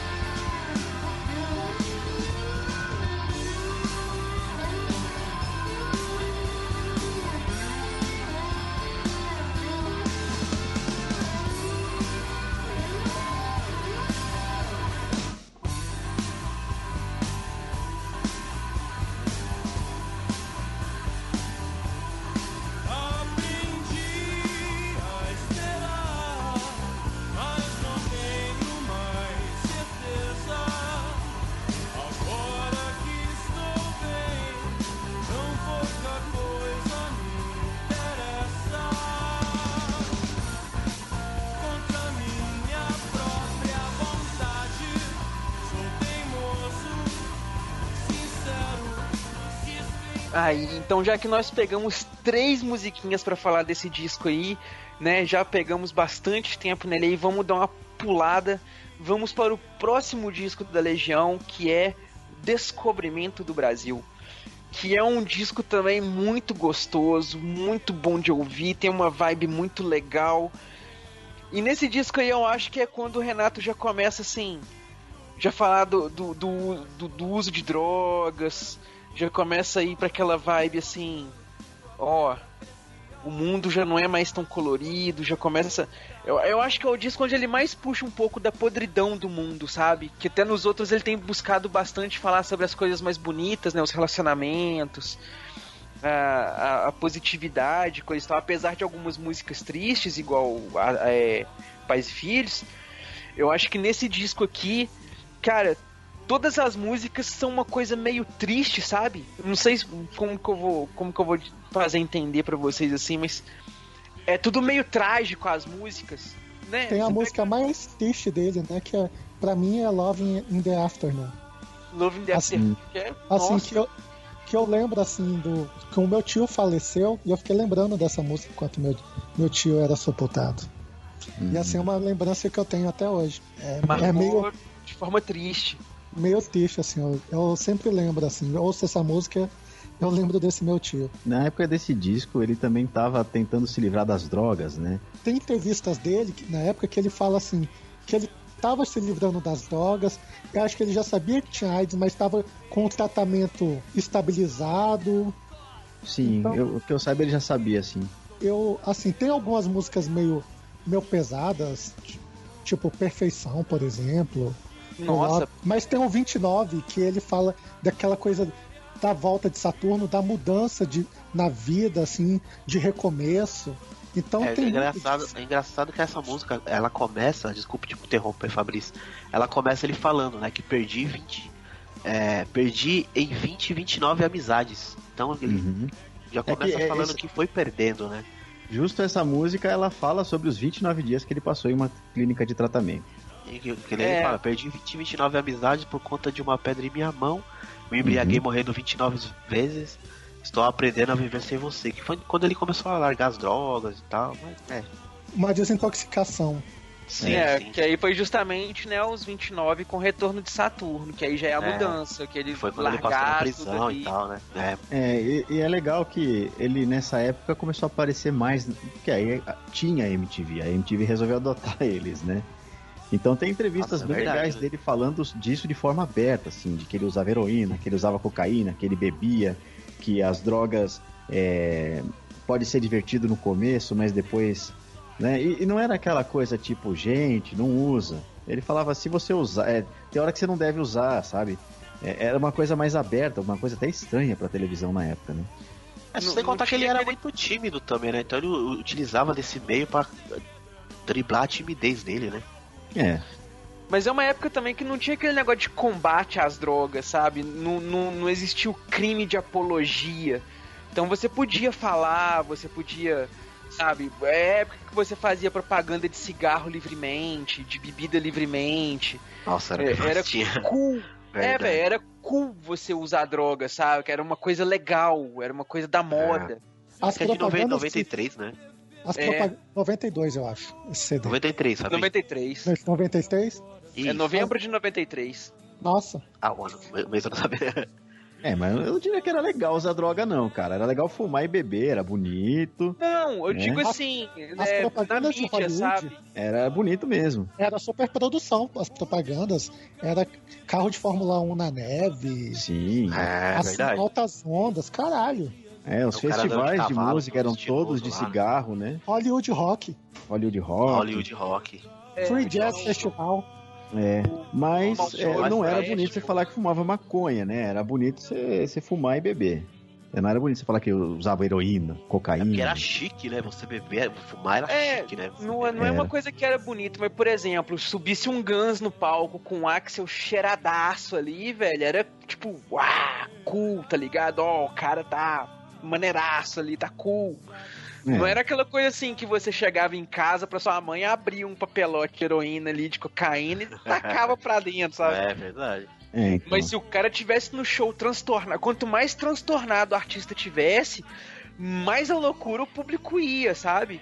E, e curtir. Tanto é que é muito difícil. Todas as bandas que você pegar dessa época, todas elas vão ter a mesma coisa. Teve aquele momento em que elas se entregaram mesmo pras drogas, porque era o que o público curtia no show, saca? Os caras piradaço fazendo show. E o Renato teve essa, essa onda também, sabe? Ele acabou ficando piradaço pra fazer os shows, assim, não fazendo shows, né? Gravando e coisa e tal. Teve. Já foi aquela época que entre esse disco, né, entre o anterior e esse, teve muito problema dele do pessoal chegar no estúdio pra gravar e o Renato tá tipo mó mal de droga e não conseguir dar conta de gravar, de, de fazer as coisas e ter que levar ele em clínica e tudo mais. Na história de hoje, vemos Helena tomando uma poção mágica pensando que isso a ajudaria. Bem, ela descobriu que não existe nenhuma poção mágica. E sabe de uma coisa? Não existe nenhum remédio mágico também. Sempre que aceitarem algo de qualquer pessoa, exceto seus pais ou médico, vocês estarão correndo um grande perigo, pondo em risco a sua saúde e a sua vida também. As drogas não fazem problemas desaparecerem. Elas só causam mais problemas. Se eu não me engano, foi nesse disco mesmo, ou foi no próximo, acho que foi nesse. Foi nesse sim. Eu esqueci o nome do, do carinha que trabalhava no estúdio, que ele teve até uma briga com o Renato, né? Eu esqueci o nome dele agora. Mas é, era isso, ele- eles estavam lá em estúdio, todo mundo esperando, cadê o Renato, cadê o Renato? Ele não ia, e até que eles tiveram uma briga, né? Ele falou, ah, sua majestade, o Renato vem hoje? Aí ele, tô doente, caralho, né? Que foi a, a resposta dele, e aí que ele explicou que ele tava com AIDS, que ele tinha tido esses problemas. Então, já é um disco aí que ele Né? tava nessa coisa mais positiva depois, né? Mas no começo aí, no- eh, durante a gravação, ele já tava tendo alguns problemas, né? Já tava tendo alguns problemas. Exatamente.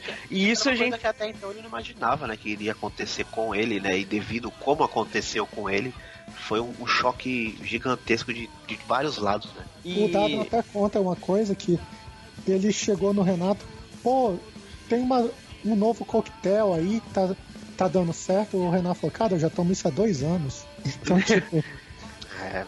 Já, já, já era uma batalha longa, né? Não era, já era uma uma, batalha coisa, longa. né? Não era uma coisa recente. E isso a gente vê muito refletido no próximo disco aí do Legião, que é o último disco da carreira com o Renato, né? Que o Renato morre logo. É logo depois do lançamento do disco, né? Ou ele morre um pouco antes? Acho que depois ainda, né? Renato Russo morreu em, em 96, se eu não me engano. É, É, o, o 11 de disco outubro de saiu. 96.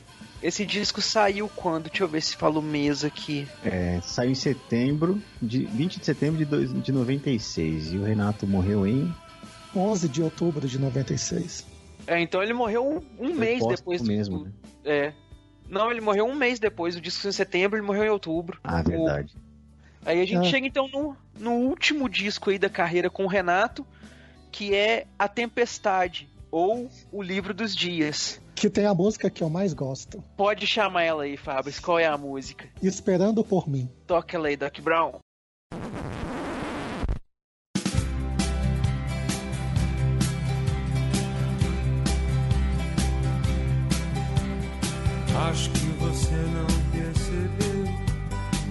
Sorriso era sincero. Sou tão cínico às vezes. O tempo todo estou tentando me defender. Digam o que disserem.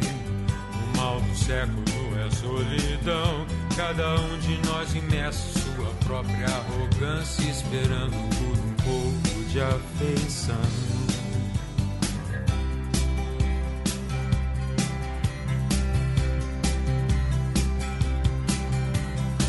Hoje não estava nada bem, mas a tempestade me distrai.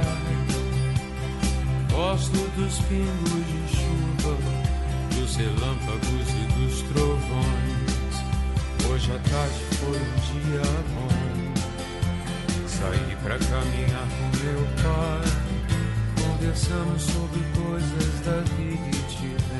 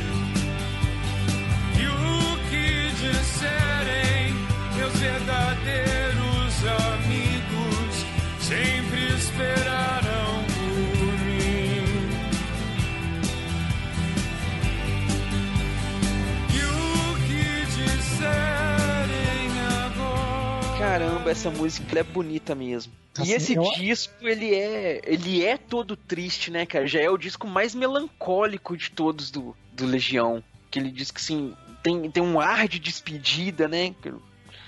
Então, por isso que eu falei lá aquela hora que é um dos discos que eu menos ouço, cara. Que eu acho ele. Ele tem músicas muito boas, né? Como Via Láctea, é, é, música de trabalho e tal. Mas tem, tem certas músicas aqui que ele gravou assim. que Você. No jeito dele cantar, você sentia o, o, o peso da, da, da- dele cantando, cara. Então é. é Sim. eu achava muito, muito, achava muito pesado esse livro. Esse Apesar de CD, ter primeiro de julho, que é uma música bem pra cima, né? esse CD era pra ser duplo. O CD que veio depois, uma outra estação, era pra todo ele vir nesse, só que não, não fechou, não deu tempo de. Olha, não sabia não, que bacana. Pois é, assim, ser um CD duplo. Assim, tanto que parece que eles lançaram meio que a toque de caixa pra. Porque Pra já poder- sabiam que estava chegando o sabia fim, que- né? Exatamente. Que já, já era meio uma despedida. Nossa, É. mano, não sabia disso não. Dessa Esse disco eu lembro que ele foi o primeiro em papel, assim, a embalagem dele era de papel, né? Não Eu era uma, uma- Ele era tipo um livro, né? É, Aham. O, de, o- Eu- a embalagem do, do disco. Eu tenho esse de papel, assim, eu, eu ganhei de aniversário do pessoal no meu primeiro emprego. olha que legal. Olha Aí que todo massa. mundo assinou tal, me deu de, me deu de aniversário.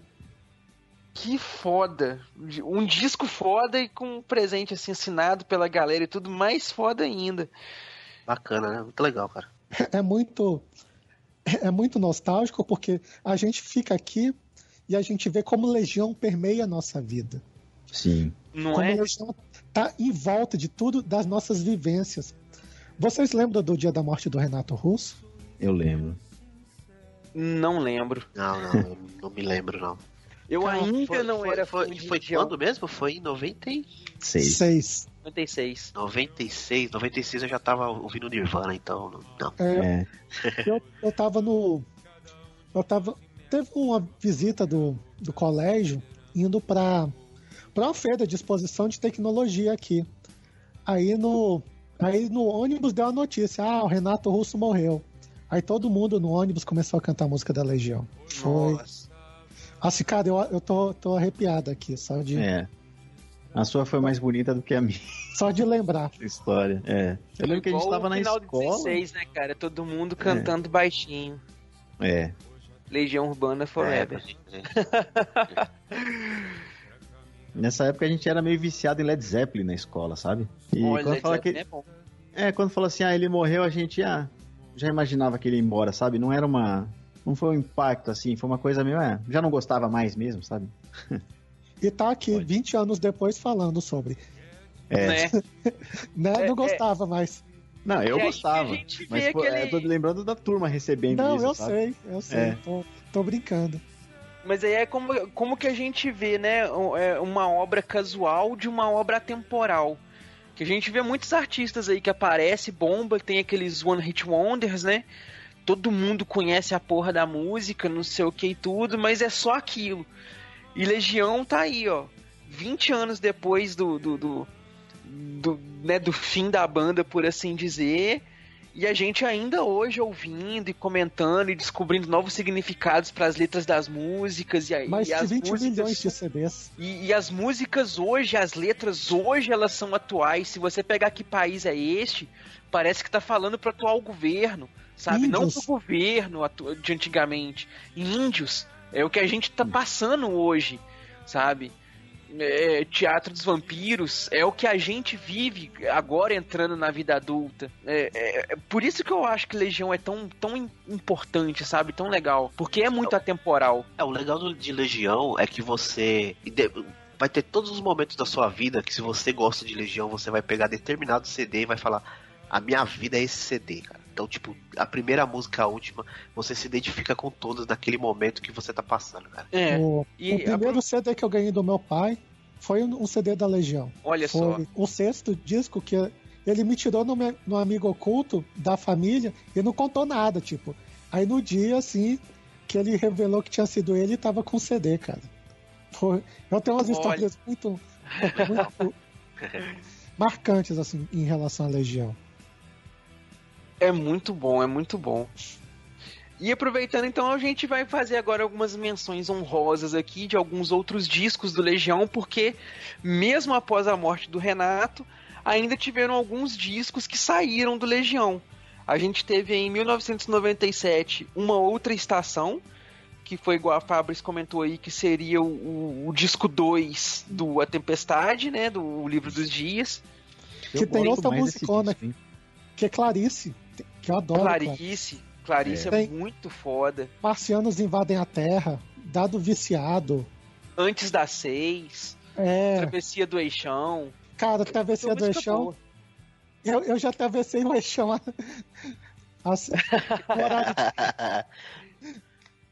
É, é. Nossa Senhora do Cerrado que proteja. É, Exatamente. Pode crer.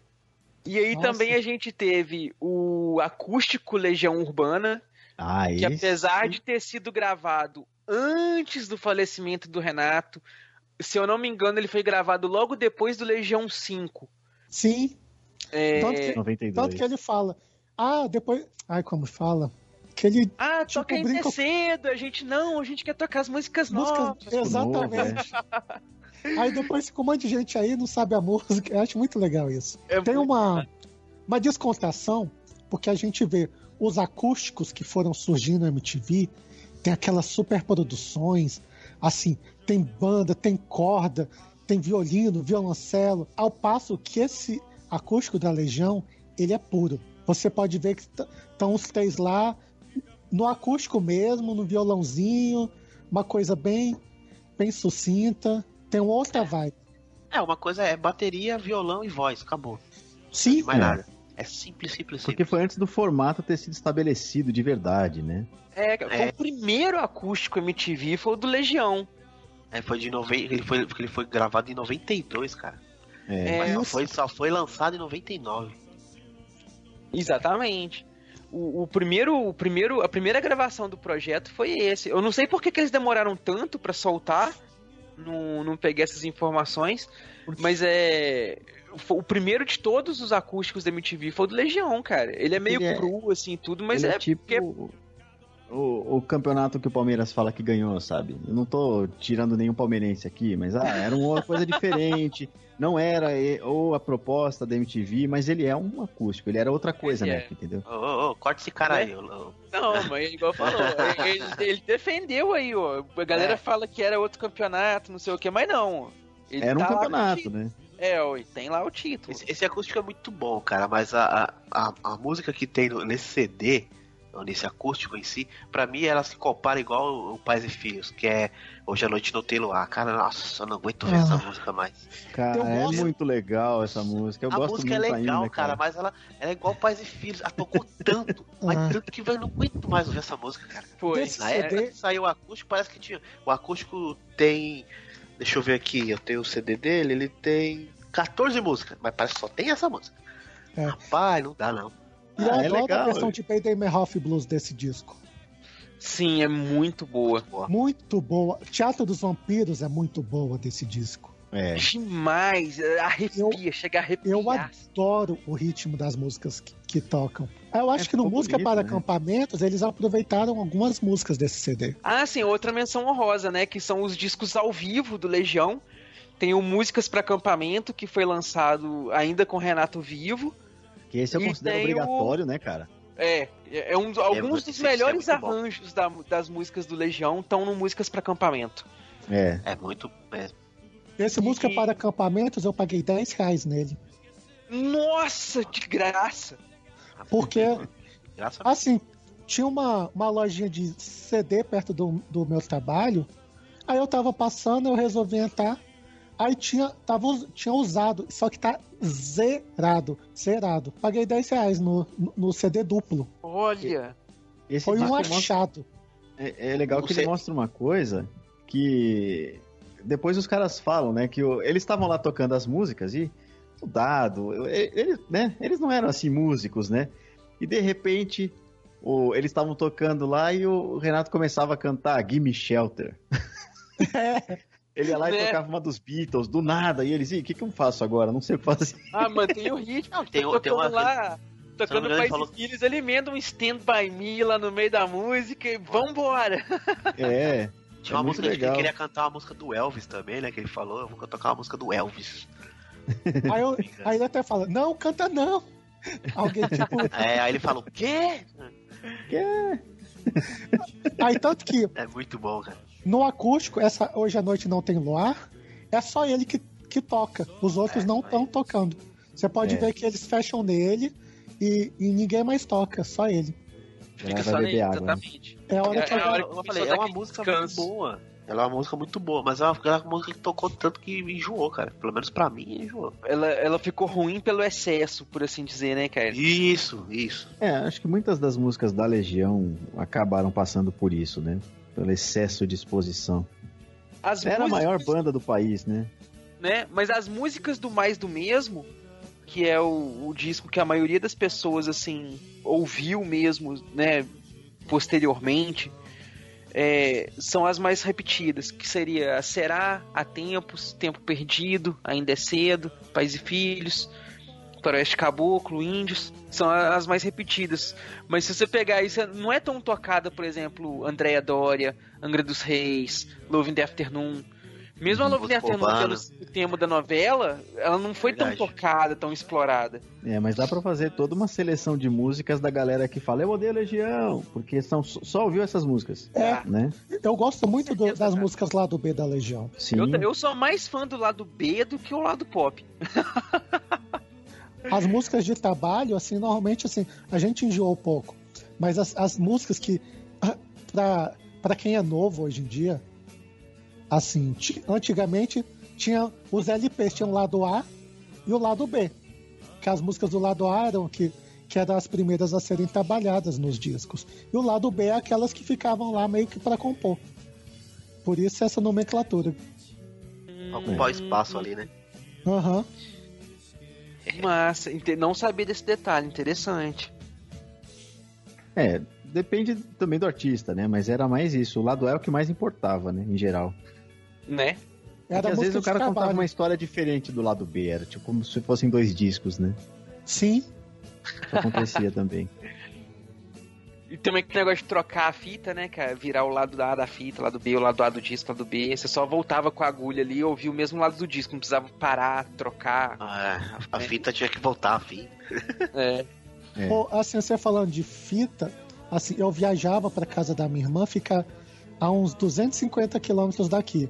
Aí eu ia com o Walkman, colocava assim umas 5, 6 fitas da Legião, ia ouvindo daqui até chegar à casa da minha irmã. Aí eu já tinha o tempo certinho, a ordem que eu já sabia. Ó, quando estiver chegando vai estar tocando tal música. Então já era uma espécie de, de contagem, assim, sem eu precisar ficar olhando no relógio, assim, ficar, ah, vai demorar muito e tal. Era um, eu esqueci, a hora que tava chegando tal música, opa, já estamos chegando. Massa. Seu sangue o ódio que Jesus lhe deu. Quando criança só pensava em ser bandida, ainda mais quando com tiro de soldado o pai morreu. Era o terror da cercania onde morava na escola até o professor com ele aprendeu. Ia pra igreja só pra roubar o dinheiro que as velhinhas colocavam na caixinha do altar. Então, galera, vamos chegando aqui às considerações finais e às despedidas. É claro, é óbvio que ficou muita coisa sobre Legião Urbana que a gente não comentou. Tem muita informação sobre a banda que a gente não falou. Mas se a gente fosse falar tudo, a gente teria que gravar aí umas 10 horas de cast. Então a gente se ateve às experiências que a gente teve, as coisas que a gente conviveu, como as músicas influenciaram na nossa vida. E o que ficou de fora, você pode mandar aí pra gente nos comentários, mandar por e-mail, que aparece aí na leitura de e-mails e comentários. Mas, infelizmente, algumas coisas a gente teve que deixar. Então, é por isso que ficou de fora. Não precisa xingar a gente, pode só complementar. Mas então vamos dar espaço aqui às despedidas e às considerações finais. Fernando, Cara, é, não tem nem muito o que falar assim, vamos, vamos dizer. É, Legião é uma banda que. É, é aquilo que eu falei no começo, é uma banda que todo mundo ama odiar. Tem muita gente que gosta, assim como tem muita gente que odeia. Não entendo o porquê, mas é, é uma banda que vale a pena você ouvir, prestar atenção na letra, se identificar com a letra é, de uma maneira geral, né? E pra quem gosta de, de música, vale muito a pena, né? E agradecer a presença da Fabrício e do Leandro aí que pôde comprar o é, é, se juntar ao nosso grupo aí falando dessa dessa banda, dessa banda que a gente que todo mundo aqui que está gravando gosta. Isso aí, valeu, Fernando. Valeu. Leandro, muito obrigado aí pela sua participação, por ter contribuído com a gente, por ter cedido seu tempo. Cara, pode se despedir aí, pode deixar seu jabazinho, pode ficar à vontade que o espaço é seu. Eu queria agradecer o convite aí, agradecer todo mundo dessa gravação pelo convite também, já que eu precisei adiar a última vez, desculpem, deixa o público aqui, mas é, agradecer de verdade, eu gosto muito de Legião Urbana, é uma banda que ela falou muito com a nossa geração, né? Ela foi a maior banda do país, é, era uma coisa inalcançável assim. Se a gente colocar Barão Vermelho, Titãs, Paralamas ali junto, não era, cara. É um negócio muito maior. As crianças gostavam, a gente escrevia a letra no caderno, a gente é, é, tentava entender, às vezes, porque a gente. Aquela época a gente ouvia as coisas com má qualidade. A gente copiava uma fita para outra, outra para um, e a gente tentava entender a letra, escrevia no caderno, levava pro amiguinho, é isso mesmo, é, não sei o quê, né? Todo mundo passou por isso. Essa banda falou com a nossa geração como nenhuma outra banda falou. Podem falar, ah, são quatro acordes, três acordes. Uma parte das bandas de rock são isso. Então, essa, essa é uma é uma crítica boba, né? É uma crítica furada. É uma crítica furada. Eu acho que quem chegou até aqui gosta de Legião, já não vai, já tá concordando comigo. Quem não gosta nem baixou o episódio. Mas se você não é um desses, dá uma chance, cara. Vai ouvir os lados B da Legião. É uma banda realmente, realmente muito boa. Bom, e vocês vão me encontrar lá no podcast Ergo, no Fermata Podcasts, né? Então, fermatapod.com.br. Eu também participo do Fermata, participo do Fermata Tracks. É que lá a gente tem um monte de podcast. Todos que estão lá eu participo, vocês podem procurar, então. Quem gosta de música vai gostar de algum dos programas que a gente tem lá. Dá uma chance pra gente. Olha aí. Recomendo. Fabris, muitíssimo obrigado pela sua presença. Foi um prazer enorme receber você aqui no MachineCast. As portas da velha máquina estão sempre abertas para você e para você voltar sempre que você tiver aí um tema que quiser participar com a gente.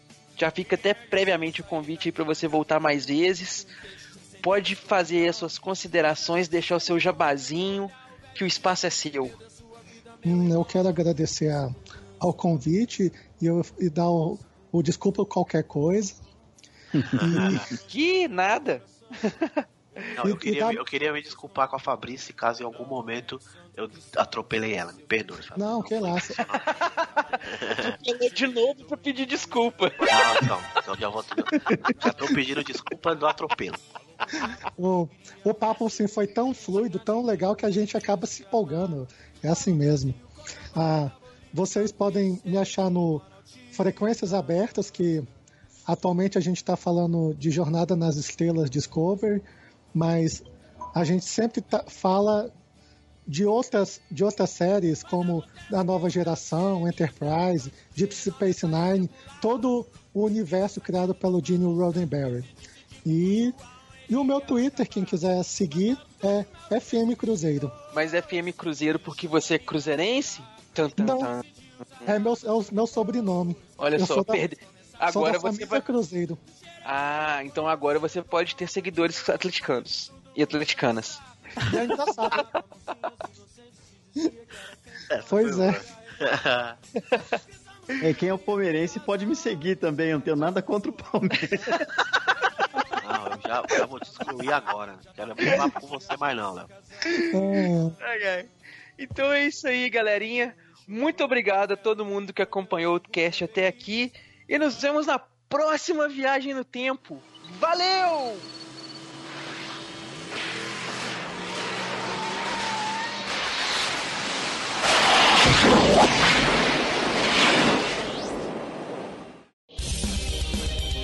Leitura de e-mails e comentários. Comente no site ou mande seu e-mail para contato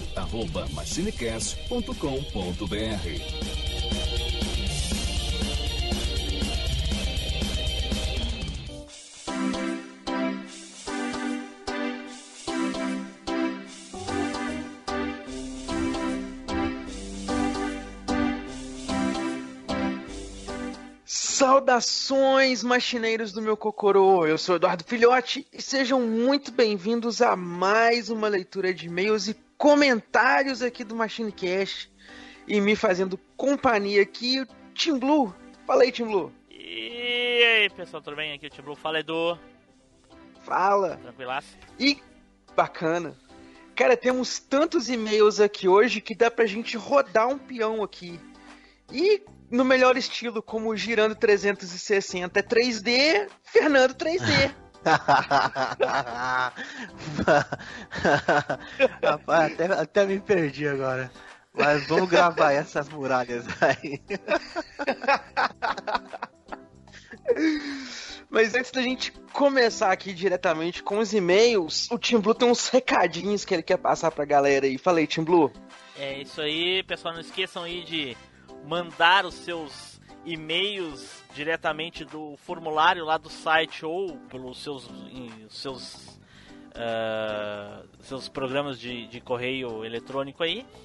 E hoje, Edu, nós vamos ler e-mails perdidos. Você sabe aqueles e-mails, aqueles episódios perdidos do Chaves, Chapolin lá? Pois é, a gente tem e-mails perdidos do, do MachineCast também, que por acaso, não sei por qual motivo, foram pra, pra lixeira, né? é, Lixeira, lixo eletrônico, spam, a caixa de spam do MachineCast. E a gente recuperou eles aí e hoje nós vamos fazer uma leitura e tem bastante e-mail pra ler. Tem bastante, bastante. E vamos começar aqui então. Fernando, pode puxar o, o primeiro da manga aí pra nós? Então, o primeiro aqui da manga é o cast 134, final boss, do Anderson Costa. Né? Vamos lá. O cara, Boas não sabe galeras. se, o cara não sabe se lê em inglês ou em português. Final boss. Ué, não é final boss, não? Claro que não, porra. Se tu Final vai ler em inglês é Final final, boss. boss. Ah, então vamos, vamos, vamos, então vamos, vamos ficar de final boss porque eu sou brasileiro, uai. Tá certo. Bora lá. Ok, ok. Boas, galeras. um chefão que me marcou foi o Shao Kahn do MK3. Bom, que foi é, embaçado para descobrir os macetes para derrotar ele. Às vezes chegava lá um pouco com poucos continues, principalmente quando pegava uma dupla apelona, era tenso. Mas o que mais gostava, mais gostei nesse cast foi ver a casa cheia. Faltou só o Flávio, que mais uma vez faltou na sua efetivação. Caracas, eu ri demais quando o Neilson falou que o Tim Blue parecia o Moody Ares. Ô louco, que estava com chifres no ouvido. A química da equipe está no auge. Não, não vou me prolongar, ainda falta cast a ouvir e e-mails a enviar. Tamo junto. Valeu, Anderson. Valeu, Anderson. Muito obrigado pelo seu e-mail. Então, dando sequência aqui, nós temos um e-mail do Ricardo Shima, que estava um tempo desaparecido aí, voltou. E ele mandou um e-mail aqui para nós sobre o cast de pirataria, que ele já mandou com o seguinte tema aqui: Os Pirata. a referência aí já no título. e ele diz o seguinte: E aí, pessoal, tudo bem? Aqui é o Team Blue, bem-vindos a mais uma viagem no tempo e. Não, pera. Pirateando aí. Olha só. Olá, Machines. Há quanto tempo não dou sinal de vida, não? Alguns dias atrás ouvi o um episódio sobre pirataria e esse é um puta assunto polêmico mesmo. Eu tenho a teoria de que o termo navegar na internet surgiu justamente por causa da prática da pirataria.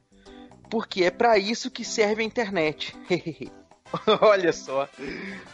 Fato: todo mundo em algum momento da vida consumiu um produto cheirando a rum trazido por tartarugas marinhas. Caraca. o zupão marítimo.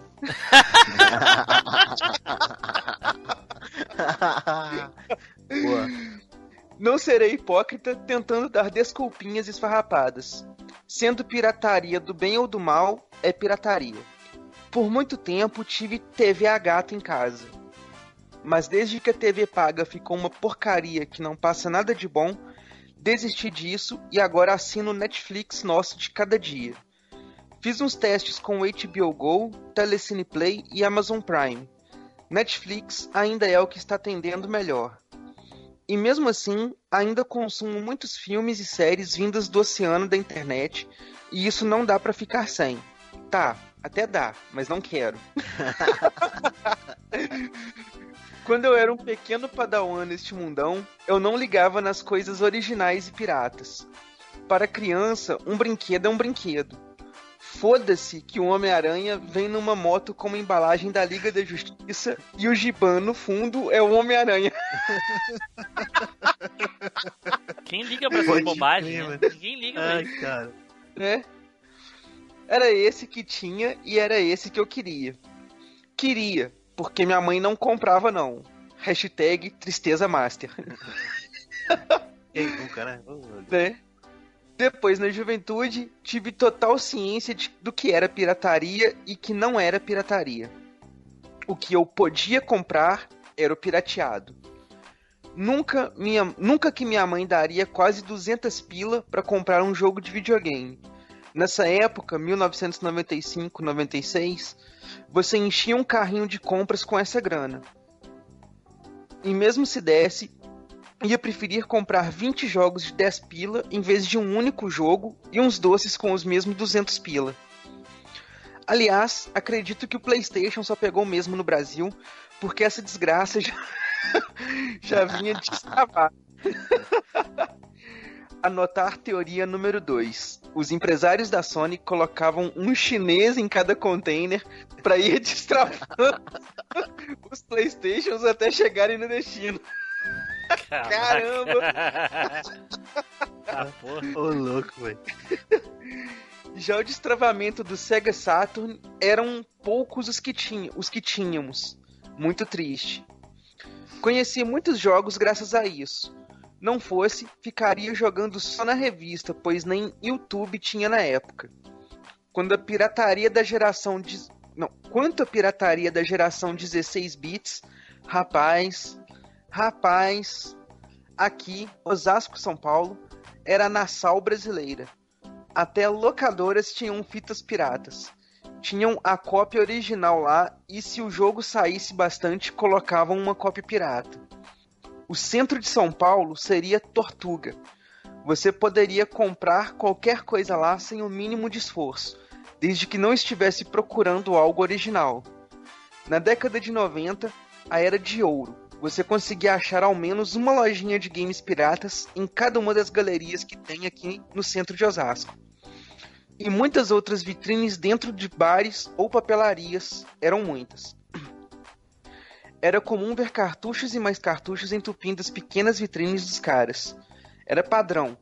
Umas pastas com encartes dos jogos em CDs, organizados por ordem alfabética, e a vitrine cheia de cartuchos.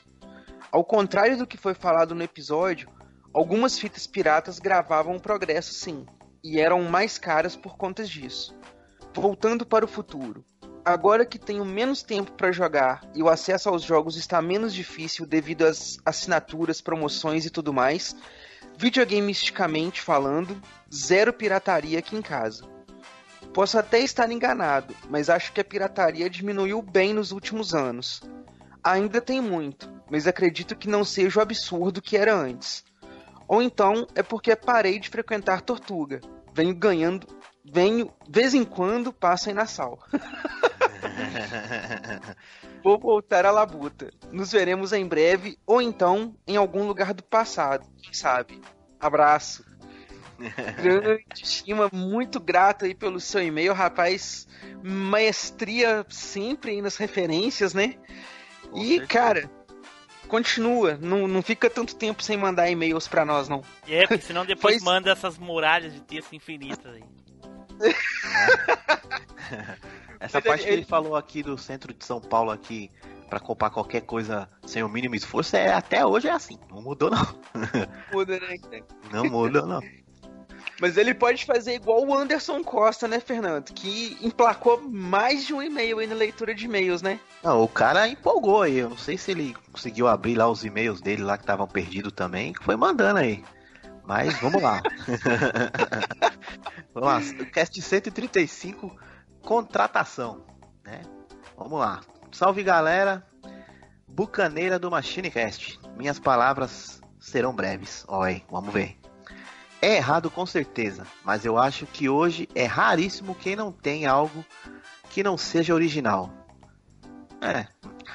Bolsa, camisa, fones de ouvido, bateria de celular, aquele touch que você quis, o mais barato na hora de consertar a tela quebrada do celular. É, meu amigo, também é pirataria. Vixe, Maria. Até mesmo aquela imagem que você utilizou em um trabalho ou na sua propaganda pode conter alguma cláusula onde não poderia ser usada para tais fins ou sem autorização. É, isso aí- fica pro Blue aí, ó. É, hoje em dia nada disso é chamado de pirataria. Hoje em dia é paralelo. Pala- é, é paralelo. É porque gourmetizaram a pirataria. Exatamente. Eu chego na, na, na loja de autopeças pra, pra comprar uma peça pro carro que quebrou. Aí eles perguntam assim: tu quer original? Tu quer uma paralela? Aí é 40% mais barata a paralela. Claro, paralela. Não é? Ainda mais nessa crise. É melhor, mas Porra. não é mais paralelo. não.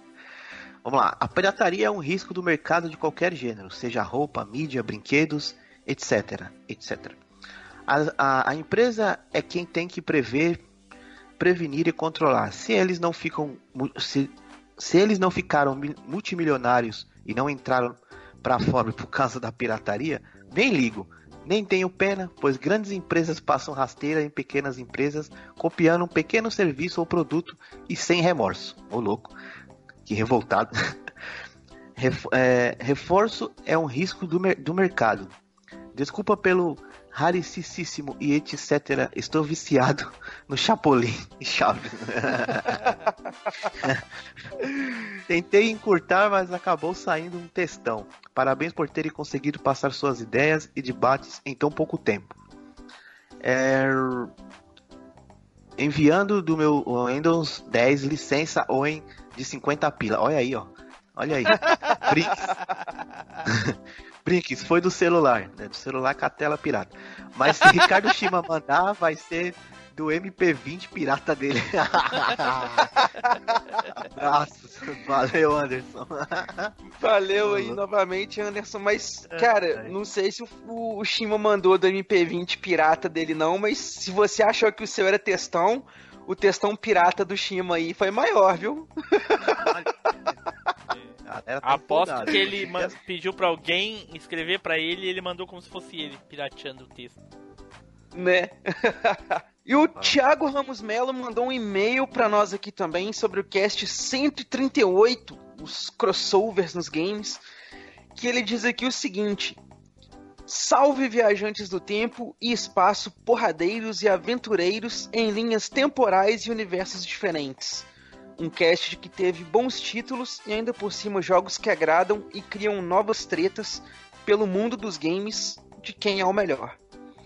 O jogo do estagiário, X-Men vs Street Fighter, foi o meu primeiro do gênero que joguei, principalmente nos fliperamas da vida. Era algo muito diferente que me deixava ligado por ver algumas lutas diferentes, como Ryu vs Ciclope ou Wolverine vs Zangief.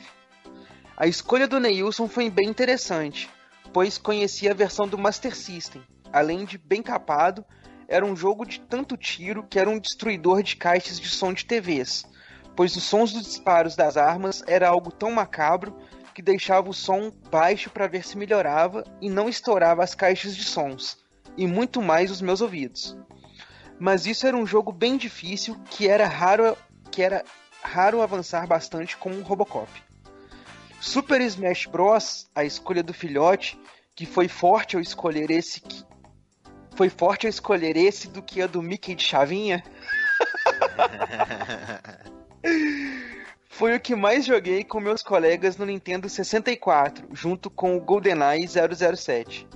Aquelas batalhas nos cenários onde tirar os adversários e sem contar que poderia usar as armas e as armadilhas de cada tela, como o avião do Star Fox atirando, era algo que tinha que ficar de olho, senão ir embora da luta. Adorava jo- jogar com a Samus e com o Falcon. Uma curiosidade em relação à escolha do Team Blue. Conheci Super, Ro- Super Robot Tyson, Tyson, né? Tá, Numa versão Tyson. Então, Super Robot Tyson numa versão para Nintendo 64. Mas raramente jogava e ainda por cima conheci outro jogo, o Super Robot Spirits, que era a versão de luta dos mechas da Banpresto. Era ruim, era meio ruim controlar, mas era um jogo bem rápido e eram poucos personagens. Como é que é o Foi- nome? Eu quero ver isso aí. Como é que é o nome? Super Robot Spirits. Foi legal relembrar esses jogos que fazia a cabeça de muita gente explorando outros tipos de rivalidade entre os personagens, e ainda por cima criando um gênero que ainda é forte nos games. E foi para outros tipos de mídia, o cinema que o diga. Parabenizo o pessoal pra lá de destruidor do cast. Abração a todos e vida longa à destruição dos universos. Esse, esse jogo que ele tá falando aí, é, é um jogo de luta de mecha igual aquele do Super Nintendo, porém em 3D. Aquele do Endless da, do Duel lá, do, do Gundam. Que... Ah, pode crer. Bacana. Muito obrigado aí, Thiago, pelo seu e-mail. Foi lido aqui. Desculpa aí a demorinha, mas foi lido. e temos aí mais um e-mail do Anderson Costa, né, Fernando? Eu não sei não, mas eu acho que ele anda gostando do cast, hein, velho. Tem, Rapaz, o que tem de e-mail desse garoto? Vamos lá, ele falou aqui sobre o cast 137. Acho que a mulher não anda deixando ele jogar videogame. É, é. Bom, aí eu já não sei. Não, eu sei, tô te falando. Então, tá... tá suprindo a necessidade com os casts, por É. isso aí fica mandando os e-mails. Exatamente. Vamos lá. É, sobre o cast 137, caramba, não lembro mais nada. Veio uns flashes rápidos enquanto vocês iam comentando, mas realmente assisti bem pouco. Bem provável que nem em ordem, nem completo. Não lembrava que estava tão presente a cultura hindu. E por diversas vezes, enquanto vocês debatiam sobre o plano astral e material, vinha na minha mente a música Mantra do Nando Reis. Bom cast, guys, mas realmente não tenho o que comentar. Então tá bom aí, nem comento sobre o, o do Churato, né? O 137. E é isso aí. Esse foi mais Né, curtinho, hein? Foi só, pra, foi só pra, pra gente não poder pegar ele na piada de que ele demorou a mandar e ficou, porque ficou lá na caixa de rascunho, sabe? É, é. não, Aí mas- foi pá, pá, pá, pá, mandando tudo em sequência, assim, ó. Tem isso aí. Aí ele mandou, aí dessa vez, ele mandou, ele mandou tanto que aí caiu pra caixa de spam, tá vendo só? É. Esse não é dos perdidos, esse daí é, É. recente, pô. esse é recente. Mandando no mesmo dia, assim, ó. Um, um Então, foi- então. Então, porque a- o e-mail ficou, achou estranho, falou, nossa, um e-mail recente? Então vou mandar pro spam, deve estar errado. Deve estar, deve ser. Então temos aqui mais um, um e-mail pra gente ler aqui. Agora o do Sanderson Barros, que mandou aqui com o título Cast dos Dogs. Ele diz aqui o seguinte: Assim como os clássicos filmes de cachorro, esse cast foi feeling. Tibum, coitado, quase, desfale... quase desfaleceu em lágrimas com o bichano. Cuzin, melhor nome. Eu tive, né? Eu tive gatos e cachorros na minha infância, mas hoje em dia tenho um coelho, que é mais fofo que todos juntos. Engraçado que, quando era criança, eu e meus irmãos colocávamos nomes para todos os cachorros que víamos na rua, todos mesmo. Tinha o Veloz, Sofredor, Não, Migo, Chocolate, Remelinha, Modão e muitos outros. Depois de crescido, não consegui mais dar nomes para os bichos. Falou, seus doidos, e parabéns pelo tema. Ele, Bem ele inusitado, achava, ele achava que era Adão, olha só. né, cara? Ai, cara. É, não, tá virando um deus agora, cara. Oh, meu Deus do achava céu. que era É, rapaz. Eu- ele é o nomeador dos cachorros. É. né? Pode crer. Obrigadão aí, Sanderson Barros, pelo seu e-mail. Eu fico imaginando foi- ele, ele falando lá com o Veloz. Ah, Veloz, você é tão bonitinho aí, vem o fulano lá. Bob, vem cá, vem! Aí o cachorro trava no meio, né? ai, ai. Agora, Fernando, temos mais um e-mail aí. De quem dessa vez? Ah, teve mais um e-mail aí do Anderson Costa. Eita, cara que tá Cara. gostando de mandar e-mail, viu? Rapaz, eu acho que ele bateu o recorde agora aí de pessoa que mais mandou e-mails na mesma leitura de e-mails e comentários, cara. É, ele no se caso, na mesma aí. semana, né? É, Empolgou aí. Segundo o Blue, ele tem suas razões, né, Blue? Então. Ai, ai, mas vamos lá. É, ele mandou um e-mail aqui do 187 sobre Não, não. massacotes. Não, 139. Oh, perdão. Do cast 139 massacotes. É, vamos lá. Salve galera. Que cast lindo. Sinceramente, acho que esse é um cast que deveria alcançar o mundo. Eita, É. porra. Caramba, hein? ajuda Muitas divulgando. É, É, porra, divulga essa, essa bosta aí. Vai mandando pra todo mundo aí. Muitas histórias emocionantes. Algumas com finais tristes, outras com finais menos tristes.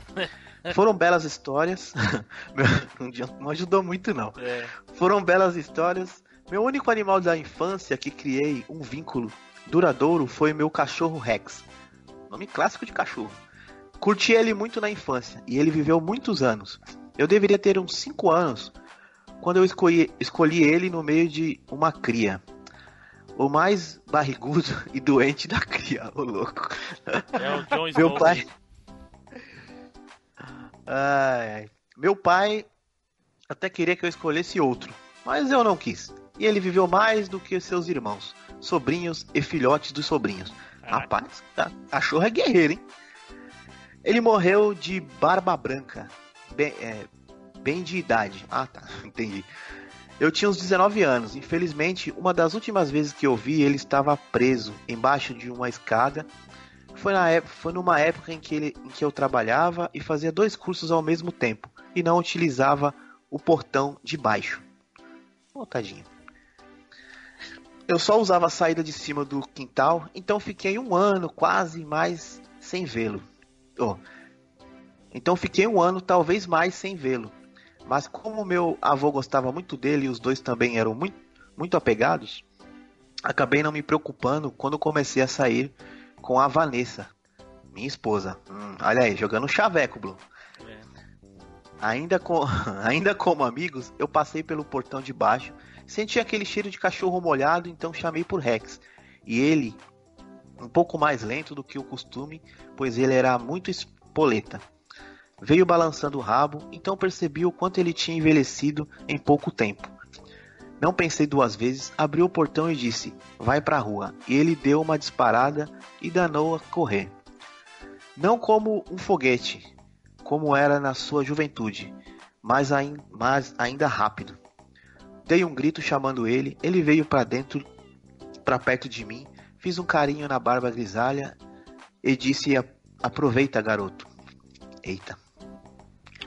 Dois dias depois, é... desculpa aí.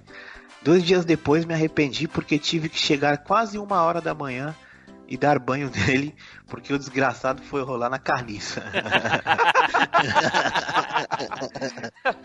Normal de cachorro. Não é? Depois de uns três meses ele morreu. E morreu na rua, pois sempre soltava ele quando via ele preso embaixo da escada. Mas tenho certeza que ele morreu mais feliz do que embaixo daquela escada. O Betinho, recém-ouvinte aqui do cast, tem uma história bem bacana que ele e a sua esposa poderiam contar aqui para vocês. Parabéns, galera, um cast memorável. Hasta la vista, baby. Pô. Valeu, Valeu Anderson. Mais esse um aí... e-mail. É, e... esse aí marcante. Ô, Betinho, já que você é ouvinte novo aí do Machine, já que o Anderson disse que você tem uma história interessante para contar para nós aí, manda seu e-mail aí para nós, cara. Conta sua história aí que a gente vai ler a sua história aqui no, na leitura de e-mails e comentários aqui do Machine. Então, manda aí, manda aí, manda aí. Demora não. e agora temos um e-mail aqui do Flaviano, que ele aproveitou o embalo aqui e emplacou um 3 em 1 falando aqui sobre o cast 140, 64 e 65. E ele diz o seguinte: Bom dia, boa tarde ou boa noite. Bom, pessoal, não estava mandando e-mail, pois não queria parecer chato só, só um ou que estou Edu, viciado no Machinecast. Só um pouquinho. Por que, que as pessoas mandam bom dia, boa tarde ou boa noite e não, não mandam boa madrugada? Não é um preconceito com a madrugada, né, É, velho? alguém- Madrugada é al- importante, e a- As pessoas interessante. que trabalham no segundo turno, no terceiro turno, né? Estão ouvindo o cast durante a madrugada, ficam sem o seu, seu cumprimento. Não é? É, ué. Segundo o Serginho ouvir. Groisman, ah, e segundo o Serginho Groisman, existe vida inteligente na madrugada. então, manda, bota boa madrugada aí também. É. Ele diz aqui, ó. Bom, pessoal, não estava mandando e-mail, pois não queria parecer chato ou que estou viciado no Machinecast. Não é vício, é só maratona. Maratona de manhã, de tarde e de noite. Normal ou não? Cara, normal. Pode maratonar aí manhã, tarde, noite, madrugada. É. A hora que você quiser, ué. É, Pô, fica à vontade. De qualquer jeito, se eu precisar de ajuda, procuro quando terminar a maratona. É, cara. Às vezes a maratona já te ajuda, sabe? Então não Exatamente. se preocupa não. O problema vai ser quando acabar a maratona. Aí sim. E aí ser foda. Brincadeira. É. Brincadeiras à parte, já ouvi, fa- já ouvi alguns casts por aí. Vou te contar, viu? É um pé no saco. Mas vocês estão de parabéns. Vamos pro cast. Olha Ele tem ó. essa mania de querer ouvir outros podcasts Cast. aí e voltar pro Machine. né, cara? Acontece. Pô, velho. Ouve, um- ouve o Machine e seja feliz. cast 64. Nossa, me diverti muito com esse cast. Sem contar a nostalgia. Parabéns ao Edu Filhote pela ideia do Triforce. No mais, outro cast de respeito. Na verdade, me trouxe algumas nostalgias boas e ruins. A boa era muito bom estudar, era bom em matemática, ao menos pensava que era. Nas provas, sempre dava cola para as coleguinhas, esperando conquistar alguma, mas deu ruim. O cara passa as respostas erradas, pô, aí não. né? Ruim. Cara, na... houve uma época que não tínhamos condições para comprar uma bolsa. Meus pais estavam passando por maus momentos. Então levava os materiais na sacola de arroz. E os materiais eram que a escola fornecia. Foi triste, mas tem uma história legal sobre essa sacola de arroz. Aqui na região tem uma marca de arroz que na época era muito caro. Rei Arthur, a marca do arroz. Então, quando ia para a escola, ia procurando sacola desse arroz para trocar na, mi para trocar na minha, que era de um arroz inferior. Ostentando com sacola de arroz. Pelo amor de Deus. Caraca. Cara, né? São particularidades de uma época aí que a gente viveu que hoje em dia aí é uma parcela muito pequenininha que conhece, né, cara? Que, assim, que, que faz uma ideia. Na É, nossa época era. É, na nossa época, a parcela da sociedade que, que tinha uma situação assim era bem maior, cara. Era, era bem maior. É, sobre o Cast 65. Joguei muito poucos jogos mencionados, falta de dinheiro, tempo e outras coisinhas mais. Mas foi no canal do Neilson ver os vídeos, me deu vontade de jogar. Os vídeos do Neilson são ótimos. No momento que escrevi esse e-mail, estava vendo os vídeos do MachineCast. Vi o Spider dar uma surra no Team Blue e vi Team Blue ganhar de lavada de um ouvinte. E o Edu Filhote ganhar do Team Blue e do Flávio Azevedo em jogo de carrinho muito estranho e divertido. Já chega, né? Chega de escrever. Estou cansado de escrever. Vocês cansados de ler e os ouvintes bancados de ouvir, cansados de ouvir. Deus abençoe a todos. Muito obrigado aí, Flaviano, pelo seu Valeu, e-mail. Fabiano. Cara, não preocupa não, você não tá ficando louco não. Se você tá viciado no machine aí, isso não é vício, é remédio. Pode continuar. Remédio também vicia. É. E, e- e Que casualmente remédio faz bem, então. É, então É. pode viciar no, no remédio aí. Vicia no machine, você tá bem. É, toma o remédio e ouve o machine, aí fecha, fecha a conta. Bora lá. Ai, ai. Então, Du, temos aqui mais um e-mail de Anderson Costa. Eita, pô. Esse, tá, esse, se- esse se empolgou mesmo, viu? Tá louco, Rapaz, ele mandou um e-mail pra cada dia da semana. não é? Rapaz, eu não queria falar não, mas continue assim. Vamos lá, sobre o Cast 140 Street Fighter Alpha Zero. É, salve galera, acho que esses foram os Streets que mais joguei em diferentes plataformas. Joguei no Flipper, SNES, PS1, eu uma vez só no Saturno. Eu lembro até hoje quando lançou o Alpha 3. Tínhamos revista de todos os golpes, uma página para cada personagem, mas só fui pegar, só fui jogar ele nos só fui jogar ele anos depois, num flipper no centro. E que, e que decepção. Eu ainda gosto mais do Alpha 2. É, então, né? Uma grande franquia de jogos de luta. Vocês falaram da história, mas já disse em outros casts de, de jogos de lutas eu nunca me importei, mas o do Street Fighter eu sei pouco a base de cada personagem. O único da época em que eu cheguei a acompanhar minimamente. Eu ia comentar uma coisa que o Team Blue lembrou bem. Tinha uns caras chatos que jogavam de rolento. Puta que pariu. É, isso aí. Franquia de jogos memoráveis dos anos 90. Eles fizeram histórias que duram até hoje. Demorei, mas finalmente consegui acompanhar o cast mais atual. I'm back. Valeu, Anderson. Pô, mas também depois de cinco e-mails, né, cara? Se ele ainda falar que tem mais coisa lá pra falar, que, que não conseguiu acompanhar tudo, Jesus. É. Mas Pode parar mesmo. Rapaz, eu quase pensei aqui que a gente tinha um, um sexto e-mail do Anderson Costa aqui pelo nome, mas eu me enganei. É Anderson também, mas não é o Anderson Costa, não. Tim Blue, tem, tem- é gente nova, né, Tim Blue? É, gente, é o 20. Parece que é o, é que é o 20 novo. E também na idade, né? Porque. pra não dizer que eu não li nenhum e-mail, eu vou ler um e-mail aqui do Anderson. Do Andrew Anderson, né? Ele diz que tem 19 anos. E ele diz o seguinte no e-mail dele. É grande, eu vou, vou, vou, vou tentar ler rápido aqui. Olá, machineiros.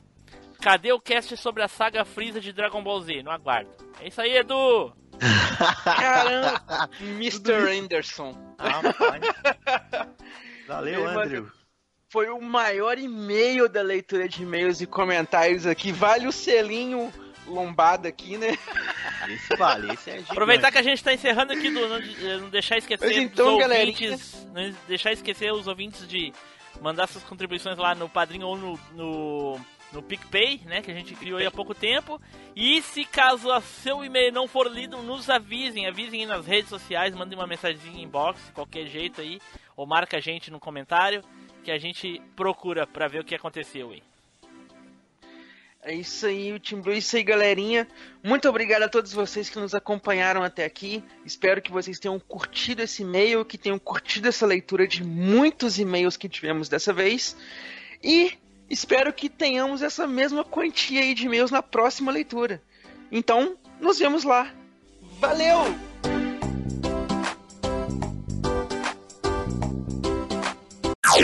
Off Topic.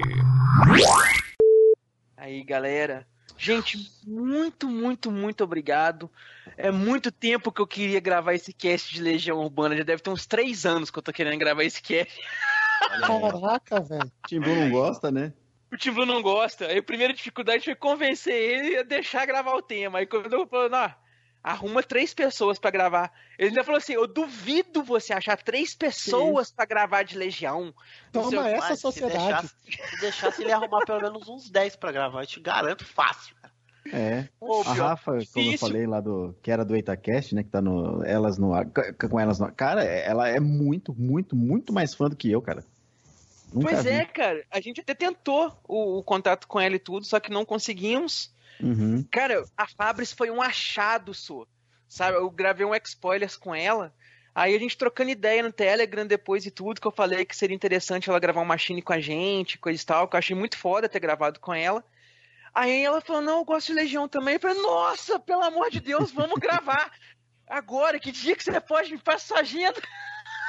É.